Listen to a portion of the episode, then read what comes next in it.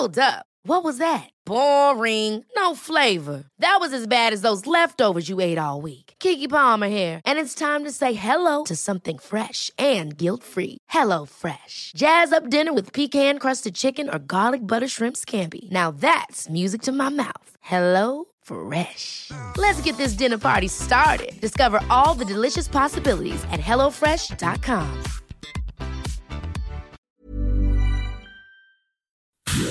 Inicia las noticias de la tarde con Jesús Martín Mendoza en Heraldo Radio.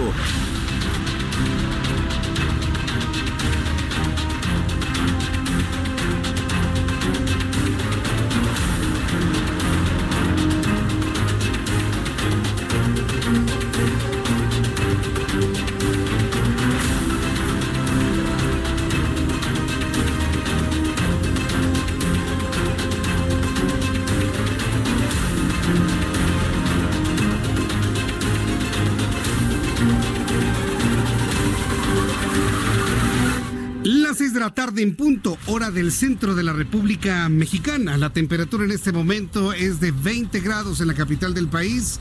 Bienvenidos, muy buenas tardes. Iniciamos el Heraldo Radio en este lunes 23 de diciembre del año 2019, totalmente en vivo, completamente en vivo.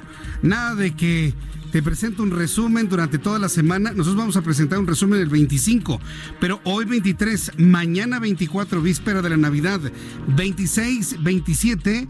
Todos estos días vamos a estar transmitiendo totalmente en vivo para usted a través de la frecuencia del 98.5 y este servidor, Jesús Martín Mendoza, le voy a acompañar con toda la información.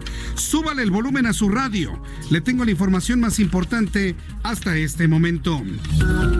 Mañana se cumple un año del accidente en el que murió Marta Erika Alonso, gobernadora constitucional de Puebla, y Rafael Moreno Valle, ex gobernador y senador de la República. Ante esto, Javier Jiménez Espriu, todavía secretario de Comunicaciones y Transportes, reiteró que la muerte de ellos dos no fue producto de un atentado. Porque dice que las investigaciones no han encontrado artefactos explosivos. A ver, ojo, ¿eh? Aguas, no se vaya usted con esto. Los atentados no necesariamente son con pólvora, dinamita, con un obús, con un tiraaviones. No, señores. A ver, y yo no sé dónde está la seriedad del señor Jiménez Espriu en este sentido. En caso, yo no estoy afirmando de que haya sido un atentado, ojo con esto, ¿eh? Pero que no me venga con que no fue un atentado porque no encontraron artefactos explosivos. Los atentados no necesariamente son con artefactos explosivos. Y yo no entiendo por qué nadie le aclaró eso al señor Espriu. El caso es que mandó el resultado de este informe, que yo aquí le digo entre nos, yo creo que van a culpar al piloto que también está muerto, hasta el primer trimestre del año 2020. El primer trimestre es enero, febrero o marzo. Lo van a mandar seguramente hasta el mes de marzo del año que entra. Vamos a escuchar lo que dijo Jiménez Espriu. La comisión, integrada por las agencias y compañías, ya recibió y analiza los reportes correspondientes para realizar el diagnóstico final, final en el que se establecerán los factores causales y contribuyentes, así como las recomendaciones que deberán quedar incorporadas al proyecto del informe final de causa probable, el cual será circulado entre todos los participantes para que, conforme a lo estipulado en el capítulo 6 del anexo 13 de la OASI, en un plazo no mayor de 60 días emitan sus comentarios y se proceda a su publicación. Por eso decimos que en el primer trimestre quedará resuelto este asunto. Bien, pues esto es lo que dice Jiménez Espriu. ¿Usted le cree? Yo le invito para que me diga a través de nuestras formas de consulta lo que usted opina de este anuncio. Le invito para que me lo escriba a través de mi canal de YouTube, Jesús Martín MX, y a través de Facebook, a través de Twitter, arroba Jesús Martín MX, a través de Twitter, arroba Jesús Martín MX. Otra noticia importante, y la verdad, y sí tengo que reconocerle al presidente de la República, el discurso que dio sobre la inauguración del túnel emisor Oriente. Finalmente el túnel emisor Oriente fue inaugurado y mire, ante la tendencia que estamos viendo de un presidente y de un equipo de borrar todo lo que hicieron los panistas y los priistas, el haber concluido el túnel emisor Oriente que empezó en el sexenio de Felipe Calderón Hinojosa se convierte en la excepción, totalmente en la excepción. Inclusive, el propio presidente habló de que esta es una obra de tres sexenios, una obra de tres gobiernos, pero que más allá del gobierno, más allá del gobierno está el entendimiento en obras necesarias para el centro del país. Una obra que duró 11 años en su construcción. Escuche lo que dijo el presidente de la República al inaugurar el túnel emisor Oriente, que es este gran túnel que se construyó de manera subterránea abajo de la Ciudad de México para sacar el agua pluvial y también ayudar de alguna manera al drenaje profundo de esta Ciudad de México. Vamos a escuchar lo que dijo el presidente. Señalar que se trata de una obra iniciada en 2008 es una obra que la iniciaron los servidores públicos durante el gobierno de Felipe Calderón. Se continuó en el sexenio de el presidente Enrique Peña Nieto. Y a nosotros nos tocó lo menos ya fue el terminarla, el concluir la obra en este último año. Pero es una obra que por eso eh, representa la continuidad y al mismo tiempo el cambio. Se puede eh, trabajar de esa manera. Bueno, pues eso fue lo que dijo el presidente de la República. Dejamos toda esta idea completa Sí, dejamos toda esta idea completa, porque insisto, me parece muy importante lo que el presidente de la República ha señalado en cuanto a una obra de tres sexenios. Ojalá y así fueran todas las cosas, que efectivamente se puedan garantizar las continuidades. Ojalá, ojalá. Entonces, bueno, pues eh, ya, tomando en cuenta esto, pues ya le platicaré al ratito en qué consiste el túnel del emisor Oriente. Es una obra verdaderamente impresionante. El presidente de la República, López Obrador, también defendió a la titular de la función pública, Irmeréndira Sandoval. Le ha ido a Irmeréndira Sandoval, pero verdaderamente como en feria le ha, bueno, caído de todo absolutamente Irmeréndira Sandoval, a quien calificó como una mujer íntegra, incapaz de tapar un acto de corrupción, y esto por la exoneración que hizo de Manuel Bartlett Díaz. Escuche lo que dijo el presidente. Ella es una mujer íntegra, es una mujer honesta, eh, no eh, sería capaz de eh, tapar un acto de corrupción. Eh, todo esto que se ha este, desatado con el tema de Manuel Bartlett, pues eh, tiene que ver también, como en otros casos, con eh, la idea de que todos este, somos iguales. Eso fue lo que dijo el presidente de la República. Entonces, ahí lo tiene usted, lo que comentó sobre Irmeréndira Sandoval. Le ha ido muy mal y le voy a decir cuál es el principal cuestionamiento a la señora Irmeréndira Sandoval, secretaria de la Función Pública. ¿Por qué no involucró a la unidad de inteligencia financiera de Hacienda? A ver, ¿por qué en este caso...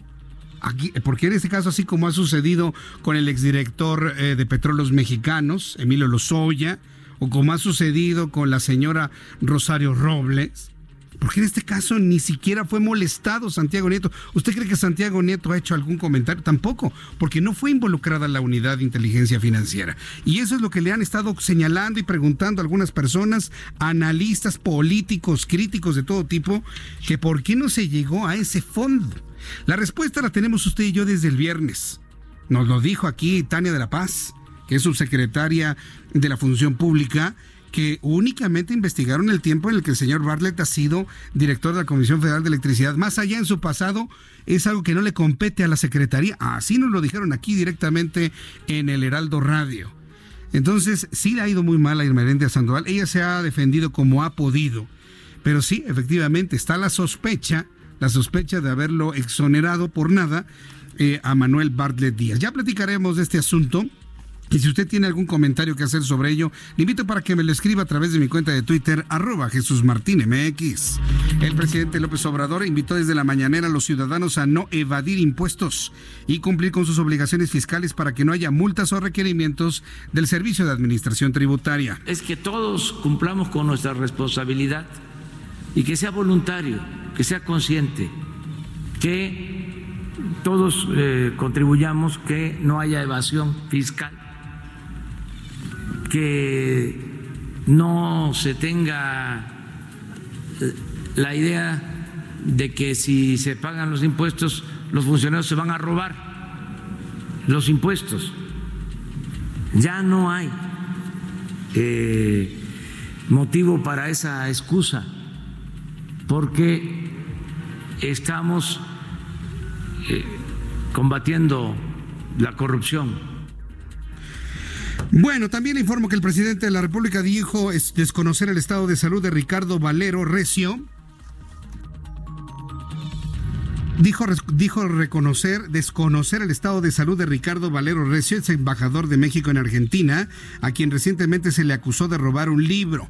Más adelante le voy a tener lo que dijo el presidente de la República. Bueno, demasiada información del presidente. Le voy a, voy a hacer mucho más concreto, ¿eh? No crea que le voy a llenar el programa de una información que sucedió, hace 12 horas. No, no lo crea. Vamos con información fresca también.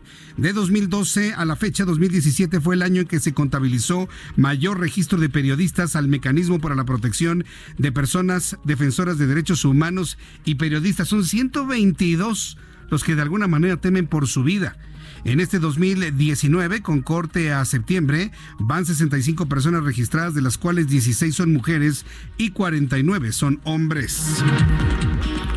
Hoy es 23 de diciembre, junto con mañana, la víspera de Navidad, es un día en el que ya hay las últimas comidas, las últimas celebraciones con los amigos, con los compañeros de trabajo. Quiero decirle que si usted maneja con aliento alcohólico y le cae el el alcoholímetro, se va usted directamente al torito, ¿eh? Y no importa si lo están esperando, se va usted al torito y no va a importar si usted, ah, porque en México, ¿qué cree?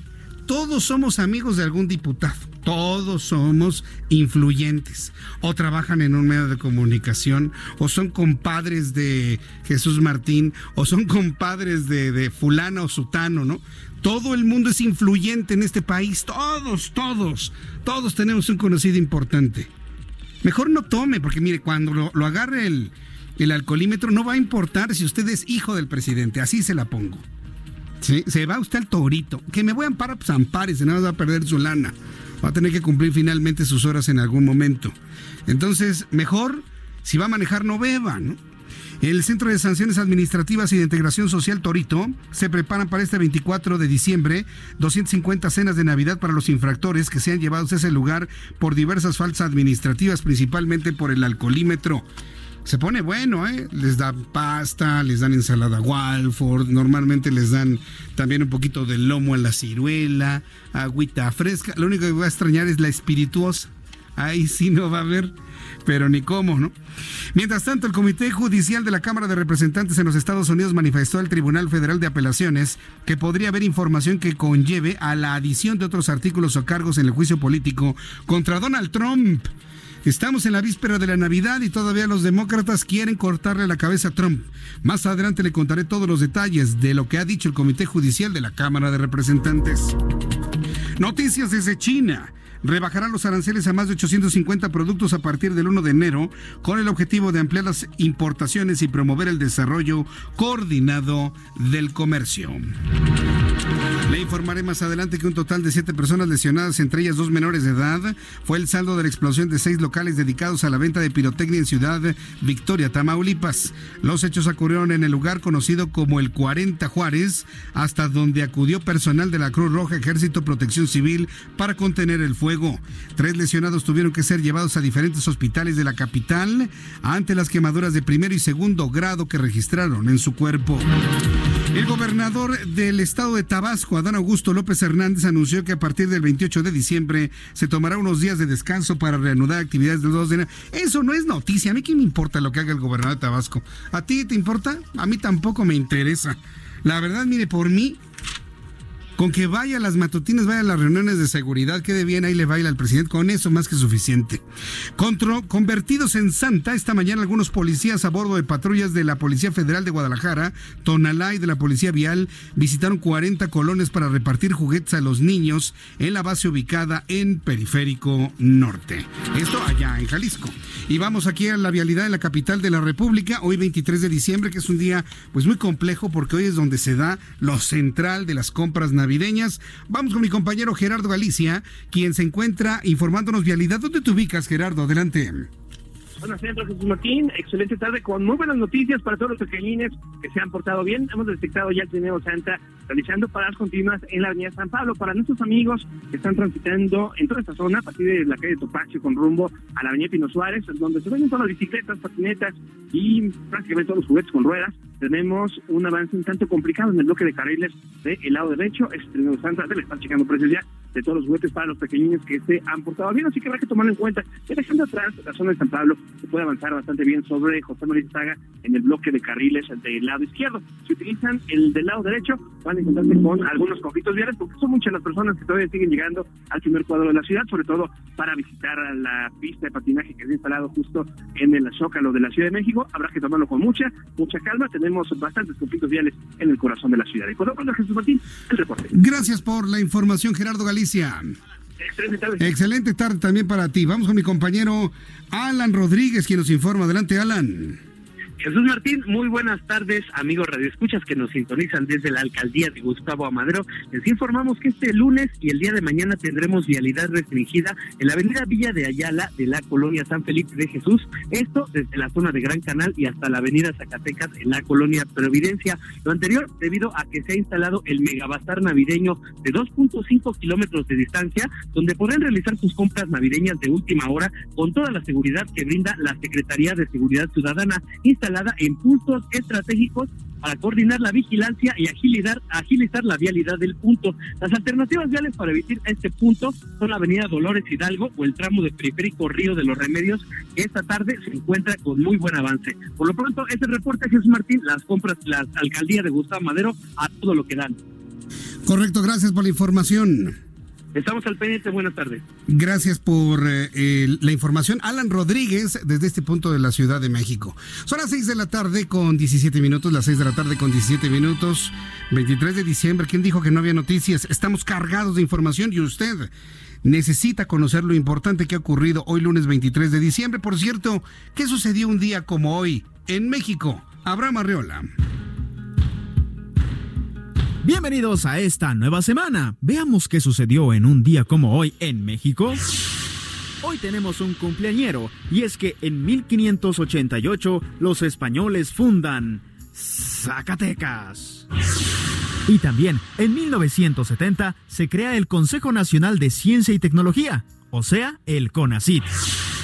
Y hoy en Oaxaca se celebra la Noche de los Rábanos, y cumple 122 años, en donde se reúnen campesinos, artesanos y habitantes de la entidad para mostrar figuras realizadas a partir de muchos rábanos. Es una tradición navideña muy bonita, la verdad.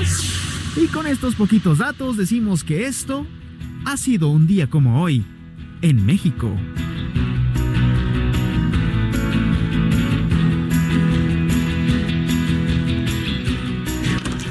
Bien, pues esto es lo que eh, ha encontrado Abraham Arreola sucedió un día como hoy en México. Bien, pues continuando con eh, la, información del día de hoy, vamos a revisar las condiciones meteorológicas para las próximas horas. Vamos a tener una Navidad fría, lo más seguro es que sí, lo más seguro es que sí vamos a tener una Navidad bastante fría porque seguimos observando el tránsito del Frente Frío número 23 y el número 24 de la temporada invernal. El Servicio Meteorológico Nacional nos informa en este momento sobre el tránsito de, bueno, la salida y disipación del 23, del tránsito de la 24 y la entrada del Frente Frío número 25, así como un sistema de baja presión por todo lo que es el norte y el centro de la República Mexicana. El Servicio Meteorológico Nacional también habla que cuando estos sistemas llegan, pues eh, se generan vientos muy intensos de hasta 70 kilómetros por hora. Dice el meteorológico que va a persistir ambiente muy frío y heladas por la mañana en el noreste, oriente y centro del país así como caída de nieve o aguanieve en Baja California y en Sonora.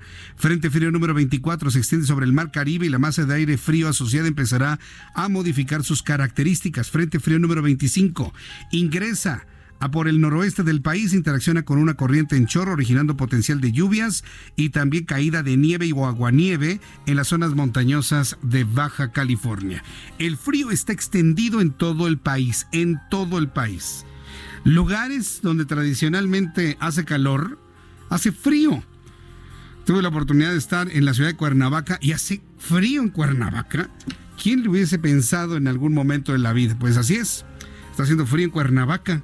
Este fin de semana nos tocó algo de frío, que dice uno, bueno, pero ¿cómo es posible? Pues sí, ese calorcito muy especial que usted siente en, todos los centros recreativos del estado de Morelos, de la parte norte del estado de Morelos, desapareció por completo este fin de semana. Y es que el tránsito de estos frentes fríos, pues nos arrojan el resultado de un invierno bastante intenso a comparación de otros años. Yo recuerdo otros años donde ya la noche del 24, el 25 hasta calor hacía, se había ido el frío. En esta ocasión tenemos mucho frío y este parece indicarnos que estará presente con nosotros por lo menos hasta el próximo fin de semana. Le informo cómo va a estar el pronóstico del tiempo en las siguientes ciudades. Amigos que nos escuchan, en el Estado de México, temperatura en este momento 17 grados, mínima 2, máxima 20. En Guadalajara, Jalisco, mínima 7, máxima 24. En Monterrey, Nuevo León, mínima 11, máxima 24. Amigos que nos escuchan en Tampico, mínima 15, máxima 23. Mínima 14, máxima 26 en Villahermosa, Tabasco. Amigos de Acapulco, Guerrero, mínima 22, máxima 30 grados. Me da un enorme gusto saludar a nuestros amigos en Houston, Texas. Temperatura mínima 11 grados, máxima 24. En este momento 18 allá en Houston. Y aquí en la capital de la República, el termómetro en este momento está en 20 grados. La mínima mañana al amanecer nos vamos a levantar con 5 grados. Va a ser más frío en la Ciudad de México que en Houston, nada más para que se dé una idea. 5 grados la temperatura mínima y la máxima 23 grados Celsius.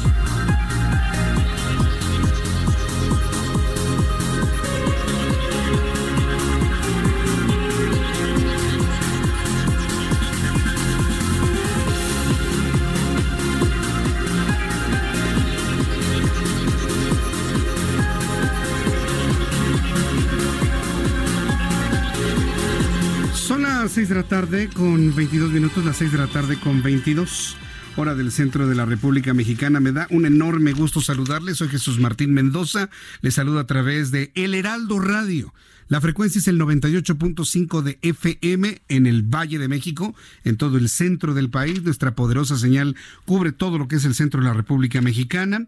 Estamos, por ejemplo, en la ciudad de Tampico en el 92.5, en la ciudad de Villahermosa en el 106.3 en la ciudad de Acapulco 92.1.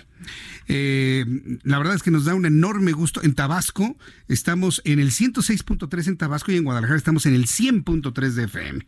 Ahí están las frecuencias donde se transmite nuestro programa de noticias y esté muy pendiente el próximo año para que conozca el incremento de nuestra cobertura de nuestra gran cadena nacional e internacional de nuestros programas informativos. Rápidamente le informo que tembló en Ciudad Hidalgo, Chiapas, a las 5 de la tarde con 9 minutos, tembló a las 5 con 9, con una magnitud de 4.5 grados. Nos mantenemos en alertamiento permanente allá en Chiapas, porque cuando vienen estos temblorcitos de mediana magnitud, Luego vienen algunos más importantes. Estamos pendientes. De hecho, tembló con fuerza en Chiapas a las 9 de la mañana con 47 minutos con una magnitud de 5.8.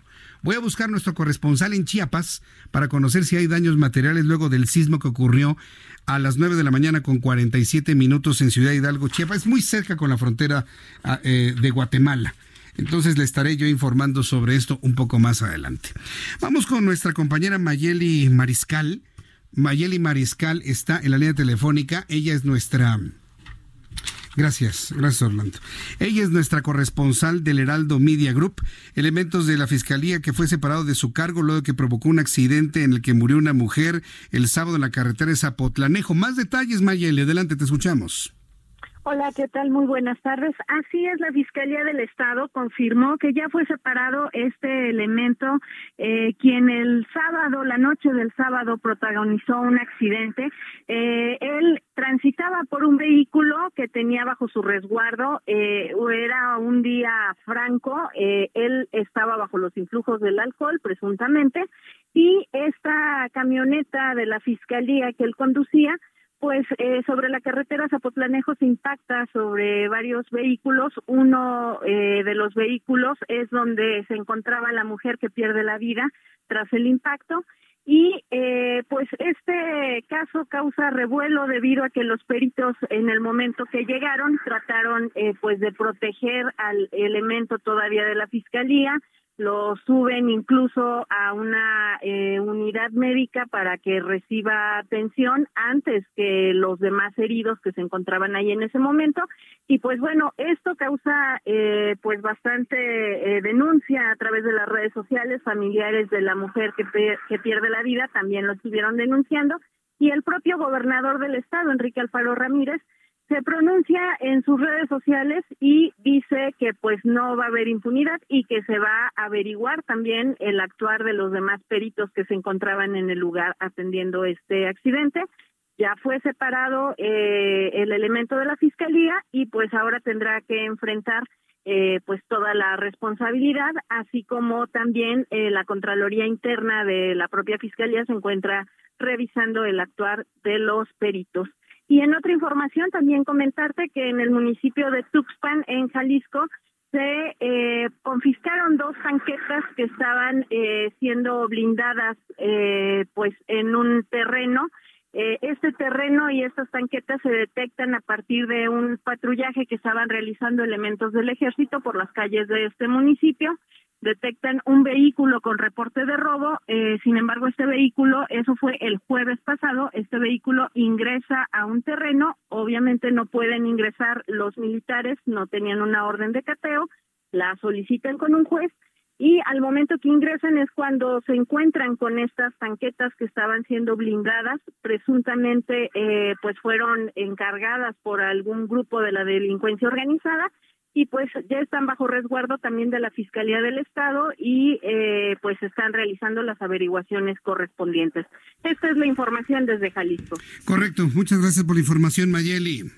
Hasta luego, buenas tardes. Hasta luego, muy buenas tardes. Pues una gran cantidad de, de, información, de asuntos, ay, perdón, de asuntos pendientes, es que le pegué el micrófono, de asuntos pendientes que tenemos allá en Guadalajara, Jalisco. El reloj marca las seis de la tarde con 27 minutos.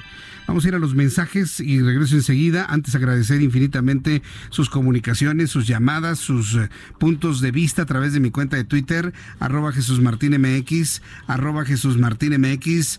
Eh, me dice George, hola Jesús Martín, una pregunta. Si un conocido tuyo ya es amigo familiar, cae al torito, ¿le ayudarías a salir?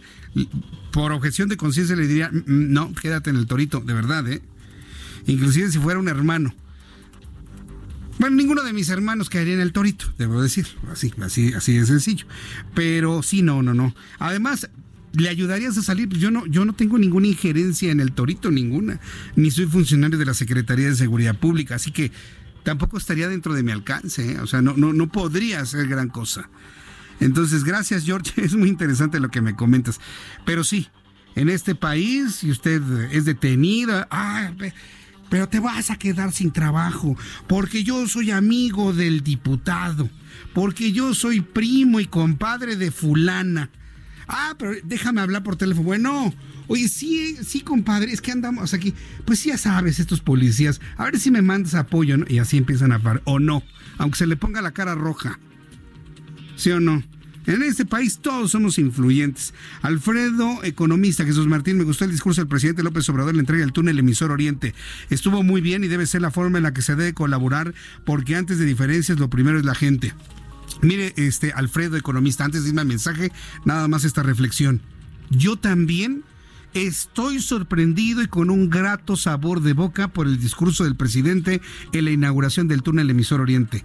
Como diría mi abuela, ¿qué mosca le picó? No lo sé, pero hoy fue un, se comportó como un estadista incluyente de inclusive las, eh, los proyectos de otras administraciones. Bien, Y mire que yo soy un profundo crítico del presidente de la República. Le señalo y le doy opciones de solución, pero hoy sí, mire, punto, palomita verde, punto para López Obrador. Definitivamente. Al ratito le voy a presentar el discurso y me encantaría escucharlo así en ese mismo tono con otros proyectos que son muy importantes, benéficos para la sociedad, que se generaron en otros sexenios y que tendrían la obligación, los que ya cancelaron, de volverlos a retomar. Así que Hacemos votos porque eso suceda. Por eso me pareció muy, muy importante lo que dijo el día de hoy. Al ratito le tengo la nota, voy a los anuncios y le invito para que me escriba a través de mi cuenta de Twitter, arroba Jesús Martín MX.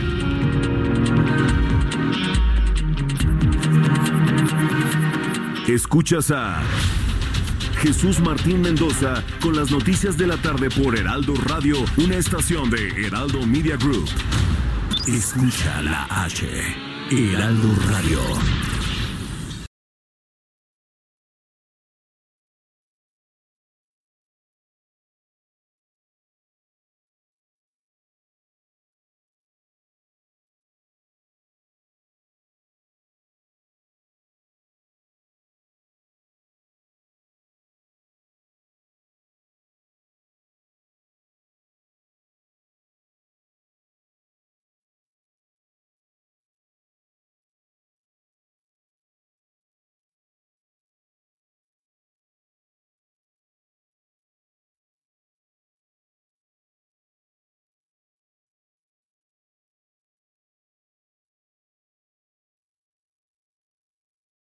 Heraldo Radio, la H que sí suena y ahora también se escucha. Escucha las noticias de la tarde con Jesús Martín Mendoza. Regresamos.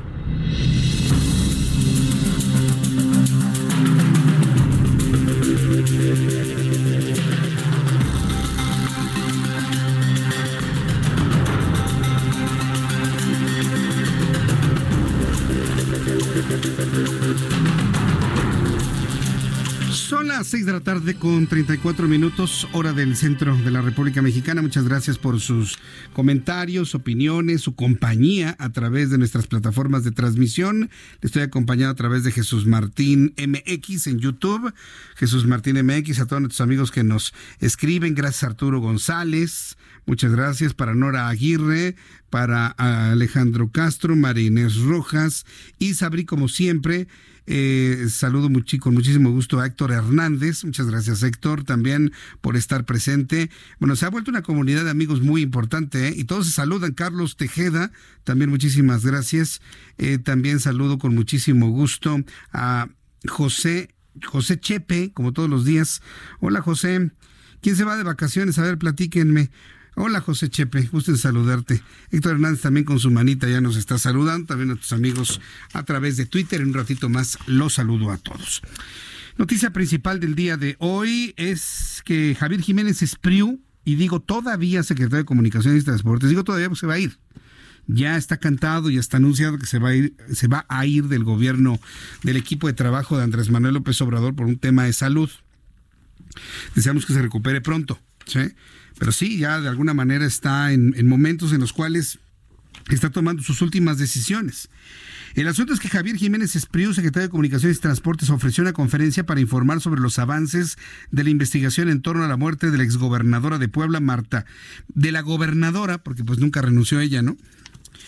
De la gobernadora constitucional de Puebla, Marta Erika Alonso, y de su esposo, el senador Rafael Moreno Valle, que también fue gobernador de Puebla, donde volvió a descartar que se tratara de un atentado. Esto fue lo que dijo el propio Javier Jiménez Espriu. A casi un año del accidente aéreo, mañana se cumple un año, Javier Jiménez Espriu manifestó que no encontraron huellas de explosivos, por lo cual no se descarta que haya sido un error humano.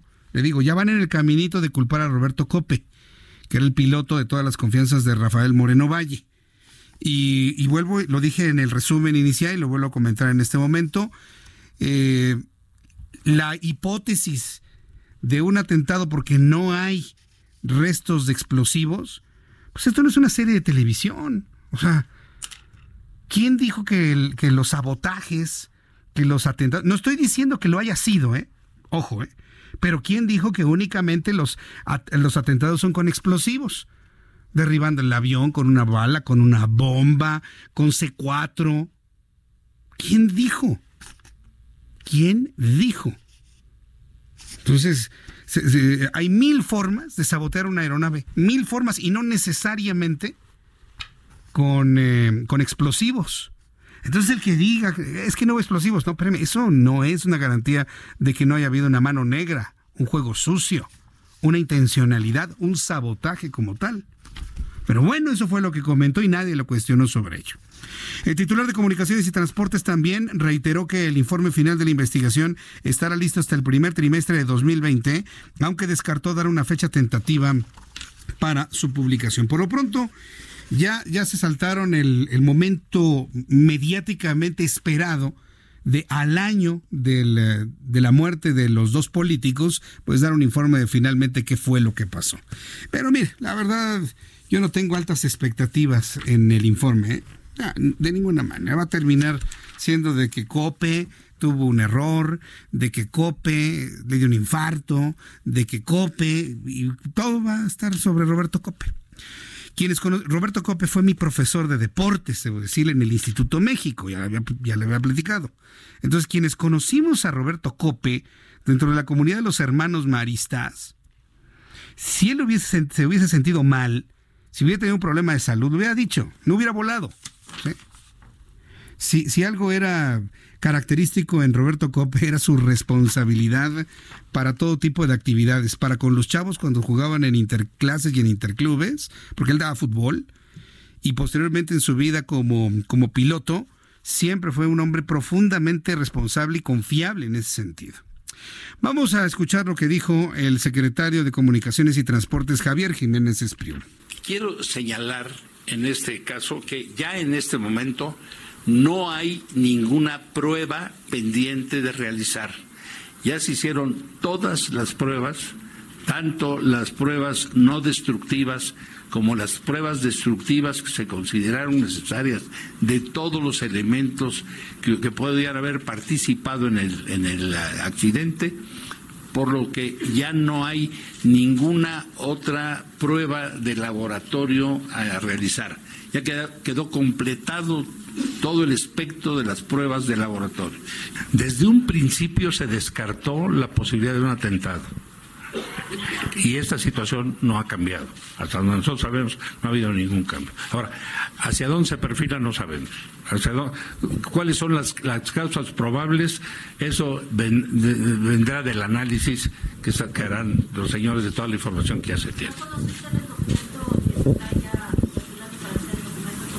No, no, no, no. Eh, hay, un hay un documento que dimos a conocer de hechos. Pero ya el análisis de detalle, que es un análisis técnico y demás, no, no tenemos ningún conocimiento. Bueno, pues esto es lo que dijo eh, eh, Javier Jiménez Espriu. Si la investigación está en manos de gente que sabe sobre el asunto, nos tienen que decir si faltaba una tuerca a un tornillo. Porque por increíble que parezca, cuando viene un accidente de esta naturaleza, se busca todo, absolutamente todo. No puede quedar, no puede quedar nada por ahí tirado, no puede quedar absolutamente nada tirado por ahí ay, mira, aquí hay piezas del avión. No, se recoge todo. Y se vuelve a armar en un hangar todo. Y se colocan todas las piezas. Tornillo por tornillo.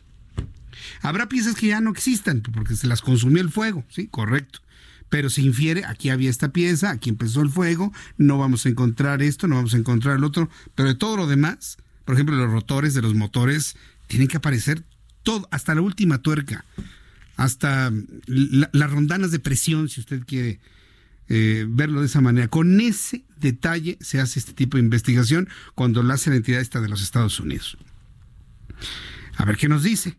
Si estaba todo absolutamente en su lugar del helicóptero, eso será muy importante saberlo. Las pruebas de los restos, los que se hayan podido de alguna manera analizar, será muy importante saber qué traían en sangre los cinco ocupantes, Todavía le falta muchísimo este asunto y se va hasta el tercer trimestre de 2020. Tengo en la línea telefónica al alcalde de Benito Juárez, Santiago Tabuada, y lo he invitado porque el alcalde Santiago Tabuada entregó reconocimientos al mérito a la seguridad ciudadana y a la Procuración de Justicia. Santiago Tabuada, gusto en saludarte. Bienvenido al Heraldo Radio. Muy buenas tardes. Gracias, Jesús Martín. Un saludo a ti y a todo tu auditorio. A ver, ¿cómo nace este interés de hacer esta, este reconocimiento al mérito a la seguridad ciudadana? Estamos hablando de un, eh, un reconocimiento a policías, a ciudadanos. ¿Cómo, es esto? Coméntanos. ¿Y quiénes fueron los galardonados? Claro, mira, eh, desde el año pasado iniciamos el programa, desde que entré al gobierno, el primero de octubre del año pasado, el programa Blindar Benito Juárez. El programa Blindar Benito Juárez consistía por supuesto, en una estrategia en donde pues pasaba por mejorar este, el equipamiento, aumentar el número de métodos, mejorar las actividades de inteligencia, pero también tiene un componente de dignificación policial. Creo firmemente en que en la medida en la que dignifiquemos a nuestros policías, que nuestros policías tengan mejores salarios, en lo que nuestros policías tengan mejores prestaciones, ellos y sus familias, sin duda eh, dejarán pasarse del lado contrario. Hay, hay policías, insisto, que han hecho una, una gran labor, un gran trabajo. Este, y hay policías que hay que decirlo, que han pasado al otro lado y, ahí están eh, ahí están las evidencias. Lo que nosotros pretendemos es que desde Benito Juárez se reconozca los mejores elementos, se reconozca a los mejores policías, a los mejores peritos, a los mejores ministerios públicos, porque también hay que decirlo, hay que cuidar a quien nos cuida. Ese es un programa que también hemos implementado en Benito Juárez, donde les damos eh, la, por así decirlo, el acceso gratuito a ellos, a sus familiares, a los deportivos, a las casas de cultura. Y en este caso, eh, concluyendo el año y aprovechando que se, se, celebró el Día de Policía el sábado pasado, nosotros eh, entregamos el día de hoy más de 146 este, cheques, 146 apoyos para todo el equipo que conforma el Gabinete de Seguridad de México. Es decir, eh, pasan por elementos de la Procuraduría General de Justicia, por elementos de la Secretaría de Seguridad Ciudadana, por supuesto por elementos de la Policía Bancaria Industrial y por elementos de la Policía Auxiliar, que conforman de una u otra manera este esta este gabinete o este esfuerzo o este trabajo coordinado, por supuesto, este tanto con PGJ como con la Secretaría de Seguridad Ciudadana, este, para combatir los delitos. Y sobre todo se les, se les dio a estos policías que han tenido remisiones importantes. Te pongo el ejemplo, le dimos eh, uno de los reconocimientos más altos por el monto de 25 mil pesos a quien encabeza la, Policía de Investigación de Benito Juárez.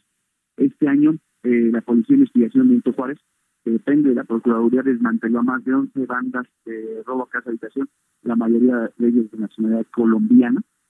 Es decir, en un solo año hicieron ese trabajo, por supuesto que había que reconocerles, y ese estímulo económico consiste en eso, Jesús Martín. Creemos que la dignificación y creemos que tener a, eh, a los policías, a sus familias, en este caso con un apoyo económico al concluir el año, pues va a permitir, insisto, que le echen más ganas que sigan comprometidos con cuidar a los vecinos del Benito Juárez. Yo, yo estoy de acuerdo con ello. Me, me, llama la atención estos, este trabajo de inteligencia que se ha realizado para detener a colombianos involucrados en el crimen, sobre todo en algunas colonias de la Benito Juárez. Mira, para quienes de alguna manera conocen esa zona, no es un secreto y quienes conocemos esa zona sabemos que en la del Valle y en la Narvarte hay colonias de colombianos y venezolanos que veto a saber si están legales o no en México. Pero yo creo que e, ese punto es el que se tendría que ver con mayor intensidad para evitar estos fenómenos, porque a cada ratito nos hablan de que colombianos cometieron el crimen, que el asalto, que el asesinato, que la balacera, que la detención en colonias de Benito Juárez, Santiago. ¿Qué, qué, se puede hacer? Por eso fue el, y por eso fue el reconocimiento, porque no teníamos, no había eh, ningún antecedente eh, de que se haya hecho ese desmantelamiento. Estamos hablando de que mínimo estos estos grupos delictivos eh, lo integran eh, cuatro personas mínimo, como mínimo, es decir, estamos hablando de que durante todo este año se trabajó de manera coordinada, se supo llevar estos operativos, se coordinó, se trabajó, se ejecutaron por parte de la Policía de Investigación, por equipo de Blindar, por equipo de seguridad ciudadana. Apenas el sábado pasado tuvimos, este, también detuvimos una banda, esta sí de nacionales, de robo a casa habitación, pero que tenían otra carpeta. Es decir, se está haciendo un esfuerzo, no estamos viendo este, que se ha acabado el delito, pero quiero ponerte un dato muy concreto. el año pasado nosotros encabezamos el robo a en la ciudad. Este año no fue así. este año implementamos un operativo que se llama Blindaje Navideño, donde acompañamos a, y está vigente hasta el 7 de enero, acompañamos a, retirar de aguinaldos, este de salarios, de quincenas, en fin, a quienes lo solicitaron. Por medio de una patrulla se les, se les llevaba a sus domicilios, se les acompañaba a la sucursal bancaria, y quiero decirte que al final del día no estamos diciendo que no pasen este tipo de, de actividades pero han disminuido con respecto al año anterior. Eh, de, igual manera el tema de robo a, este, a casa habitación. El mismo Consejo Ciudadano de Seguridad Pública lo reconoció hace unos días que nosotros hemos tenido una disminución eh, muy particular, insisto, no decimos que dejó de existir, pero está eh, estamos atendiendo precisamente de raíz de fondo, este, y, sobre todo hoy, lo que sí quisiera dejar muy claro es que hoy reconocimos a nuestros policías, hoy reconocimos a nuestros ministerios públicos, a quienes hacen bien su trabajo, porque no todo está mal, hay gente que hace muy bien su trabajo, tenemos una compañía, la Policía Bancaria, que en, el cumplimiento de sus, de, sus eh, tareas, lamentablemente eh, hoy ya tiene una discapacidad permanente y también la reconocimos y la apoyamos pedimos este apoyo y vamos a seguir en ese, en ese sentido, Jesús Martín. Hoy ir a reconocerlos, hoy ir a, hacer ver el buen trabajo también se tiene que premiar. Hoy los buenos resultados también se tienen que aplaudir. E insisto, y a veces a quien lamentablemente este pues no se le tiene la mejor de las de, las este del reconocimiento público. Entonces, hoy por eso lo hicimos, es el segundo año que, que lo hacemos y el siguiente año vamos a seguir dando el apoyo este, al reconocimiento policial y de seguridad en el México. Muy bien, pues Santiago Taboada, ha sido un enorme gusto poderte saludar con esto que me parece que es justísimo. Nosotros también tenemos esta idea de apoyar a los buenos policías, que afortunadamente son la gran mayoría. Yo creo que es eso es, la gran mayoría. Lamentablemente por un puñado de corruptos luego se califica a toda una gran corporación. Eh, han hecho un buen trabajo. familias, hombres y mujeres eh, súper valientes, que, están ahí, que cuidan a los vecinos, que cuidan a quien pasa por Benito Juárez y que, insisto, ahí están muchos de los resultados, muchos de las puestas a disposición de los policías, de la integración en los ministerios públicos. Y entonces, a, mí me da mucho orgullo y mucho honor poder reconocer a estos 146 este, elementos, porque quiere decir que, que hay gente, como tú bien lo comentas en la corporación, que sigue dando todo por mejorar las condiciones de, las, de los ciudadanos aquí en la ciudad. Muy bien, pues Santiago Tabuada, alcalde Merito Juárez, ha sido un enorme gusto. Aprovecho para enviarte un saludo, un gran abrazo, una felicitación por la Navidad, que el arranque del 2020 sea extraordinario y bueno, que nos vaya muy bien a todos, ¿no? En el 2020. Mucha salud para ti, Santiago, para ti, tu familia. Y estamos en contacto, alcalde. Gracias. Igualmente, mi querido Jesús Martín, extensivo el abrazo a tu equipo, a tu familia y pues felices fiestas también a todos los auditores. Muchas eh, felicidades. Oye, aprovecho para preguntar, este, ¿va a haber algo especial allá en la explanada de la delegación? ¿Ya lo hubo? ¿Alguna está, la villa navideña? A la villa. Nosotros instalamos una villa navideña en el Parque de los Venados, en donde está, donde era el área de precisamente, no sé si te acordás de la feria, que retiramos por temas de protección civil. Qué bueno. Es esa área al interior de la, de la, del Parque de los Venados, estamos llevando a cabo eh, la villa navideña, en donde pues tenemos actividades este, familiares, actividades este pues de, la, de la época, hasta el 7 de enero. Y por supuesto, pues también invitamos a todos los vecinos y también a quienes van al Parque de los Venados, que no todos son vecinos de Benito Juárez, este, a que visiten la villa y que hasta el 7 de enero pues pueden convivir ahí con sus hijos. Eh, hay una pista este precisamente de acrílico en donde hoy estamos comprometidos también con el tema del medio ambiente.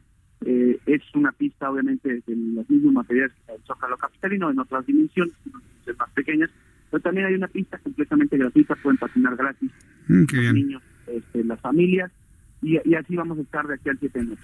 No sabes cómo te felicito que hayas podido quitar esa feria del Parque de los Venados. Nadie lo había logrado hasta que tú llegaste. Felicidades y gracias por ello. ¿eh?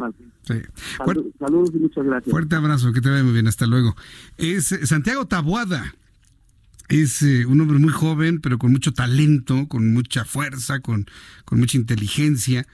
eh, que ha, logrado muchas cosas en Benito Juárez.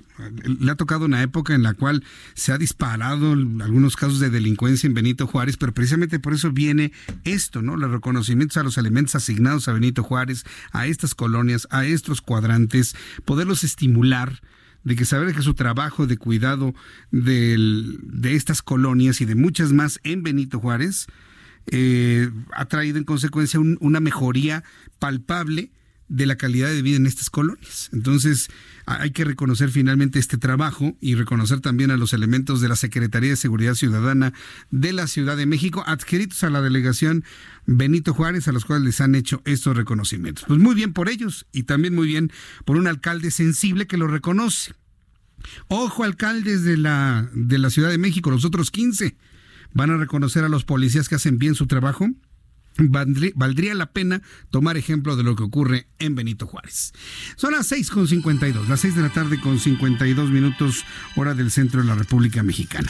Antes de ir a los mensajes y al resumen de noticias, eh, quiero agradecer mucho sus comentarios y opiniones a través de nuestra cuenta de Twitter, arroba Jesús Martín MX, arroba Jesús Martín MX. PPM Coyoacán, muchísimas gracias. Marco Coello me dice, cuando había clases de educación vial desde temprana edad, Ah, sí, los policías dirigiendo el tránsito de los triciclos. 1954, claro. Hoy nada más algunos se levantan, se, ya dominan el coche y se van a la calle. Señorita me escribe, Dice Jesús Martín, Santiago Taboada, Heraldo, no hay seguridad, cada vez está peor la delegación bueno, la, alcaldía Benito Juárez, BJ Alcaldía. Señorita, un favor, ¿me pueden mandar algún detalle de alguna calle, de alguna zona en específico que le preocupe, señorita, señorita Sux? Si me pueden enviar, eh, a ver, ¿me sigue? ¿No me sigue? Pues así como, mándamelo por mensaje directo, por favor me lo manda usted por mensaje directo y revisamos qué es lo que ocurre ahí. Digo, no porque yo sea alcalde, ¿no? Se lo mandamos directamente al alcalde Santiago Taboada y entonces de esa manera así podemos resolver los problemas de manera específica. Elsis, Jesús Martín, muchos saludos aquí, te estamos sintonizando como todos los días. Muchas gracias, Elsis, saludos para ti, para toda tu familia. Eh, también quiero saludar con muchísimo gusto. Ah, bueno, Santiago Taboada está promoviendo su, su entrevista aquí, ya lo vimos. Vaya Arboledas. Dice que Barbosa, el gobernador de Puebla, te dijo en entrevista que fue un magnicidio, sí nos acordamos, fue un escandalazo tremendo. Luego dicen que se fue de la boca.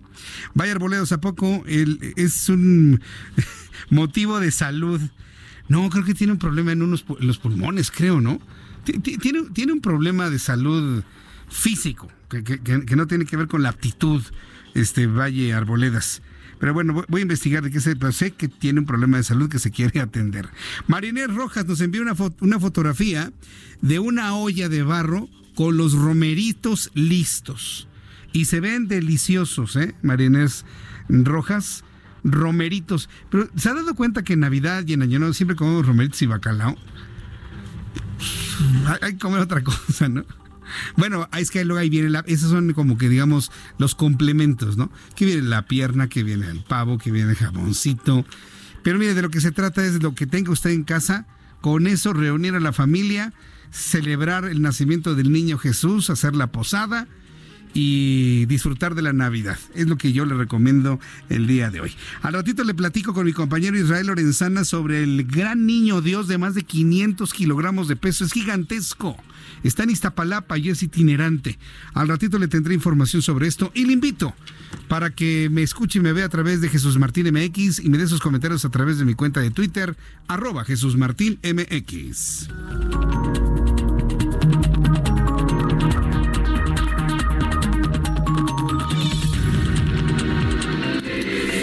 Heraldo Radio y Waze te llevan por buen camino.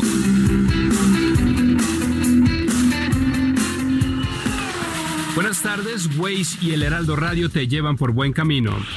En el norte, la lateral de Periférico Norte, justo en las torres de satélite, se encuentra saturada. La velocidad promedio es de 6 kilómetros por hora y vas a tardar en cruzar este trayecto aproximadamente en 15 minutos. En el poniente, Calzada Vallejo, a la altura del eje 4 norte, se encuentra con tráfico muy lento, 6 kilómetros por hora, justo en dirección hacia la delegación Gustavo Amadero. En el sur, calzada de Tlalpan a la altura de División del Norte con tráfico en alto total, una velocidad promedio de 13 kilómetros por hora en esta zona. Y en el oriente, Calzada Ermita Iztapalapa, esquina con las torres, se encuentra en alto total. Aproximadamente 7 kilómetros por hora es la velocidad promedio en esta zona. Con Waze y el Heraldo Radio tienes opciones para tu camino. Con el Heraldo Radio y Waze te damos soluciones en tu camino. El Heraldo Radio 98.5. Escuchas a Jesús Martín Mendoza con las noticias de la tarde por Heraldo Radio, una estación de Heraldo Media Group. Heraldo Radio.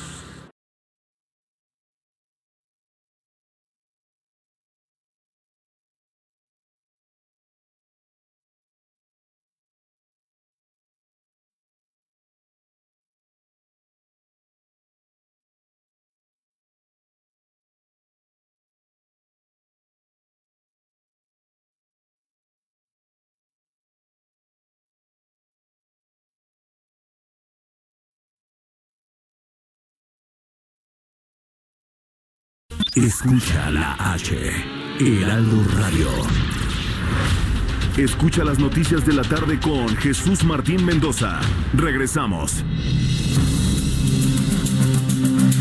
Son las 7 en punto, hora del centro de la República Mexicana. Las noticias se escuchan aquí en el Heraldo Radio 98.5. Es la estación de las noticias.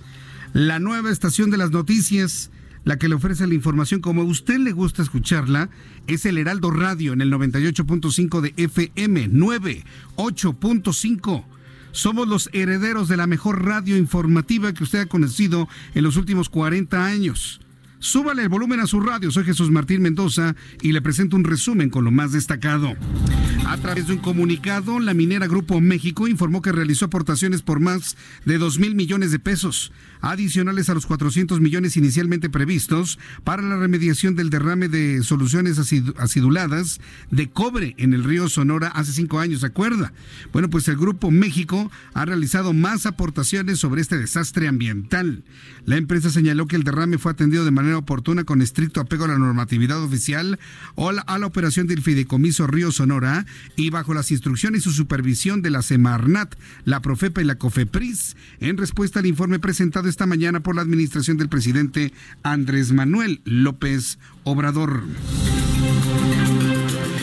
La esposa del presidente de la República, la señora Beatriz Gutiérrez, celebró la Navidad con niños, niñas y adolescentes del Sistema Nacional para el Desarrollo Integral de la Familia. Al hacer un recorrido por la casa Cuna Coyoacán, que bueno que no la han cerrado, ¿no? Al realizar un recorrido por la casa Cuna Coyoacán, la señora eh, Gutiérrez eh, dijo que el gobierno de México tiene la obligación de procurar el bienestar de los niños del país, especialmente de quienes se encuentran en casas hogar. Pues ya de una vez que anuncien, ¿no? Las, las guarderías, ¿no? Que las vuelvan a poner en operación las guarderías, aunque les pongan otro nombre, ¿no? La Fiscalía General de Justicia de Oaxaca reportó el asesinato de Arturo García Velázquez, alcalde del municipio de Jalapa de Díaz.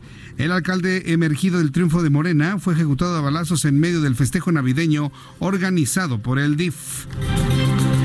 Luego de que la Secretaría de Relaciones Exteriores expresara su preocupación por la presencia de personal de inteligencia y seguridad que vigila la residencia y la embajada de México en Bolivia, el expresidente de ese país, ex presidente de ese país, Evo Morales, condenó la presencia de policías y vigilancia por parte de drones, acciones que calificó al estilo de la dictadura militar. Son las noticias en resumen. Le invito para que siga con nosotros. Soy Jesús Martín Mendoza.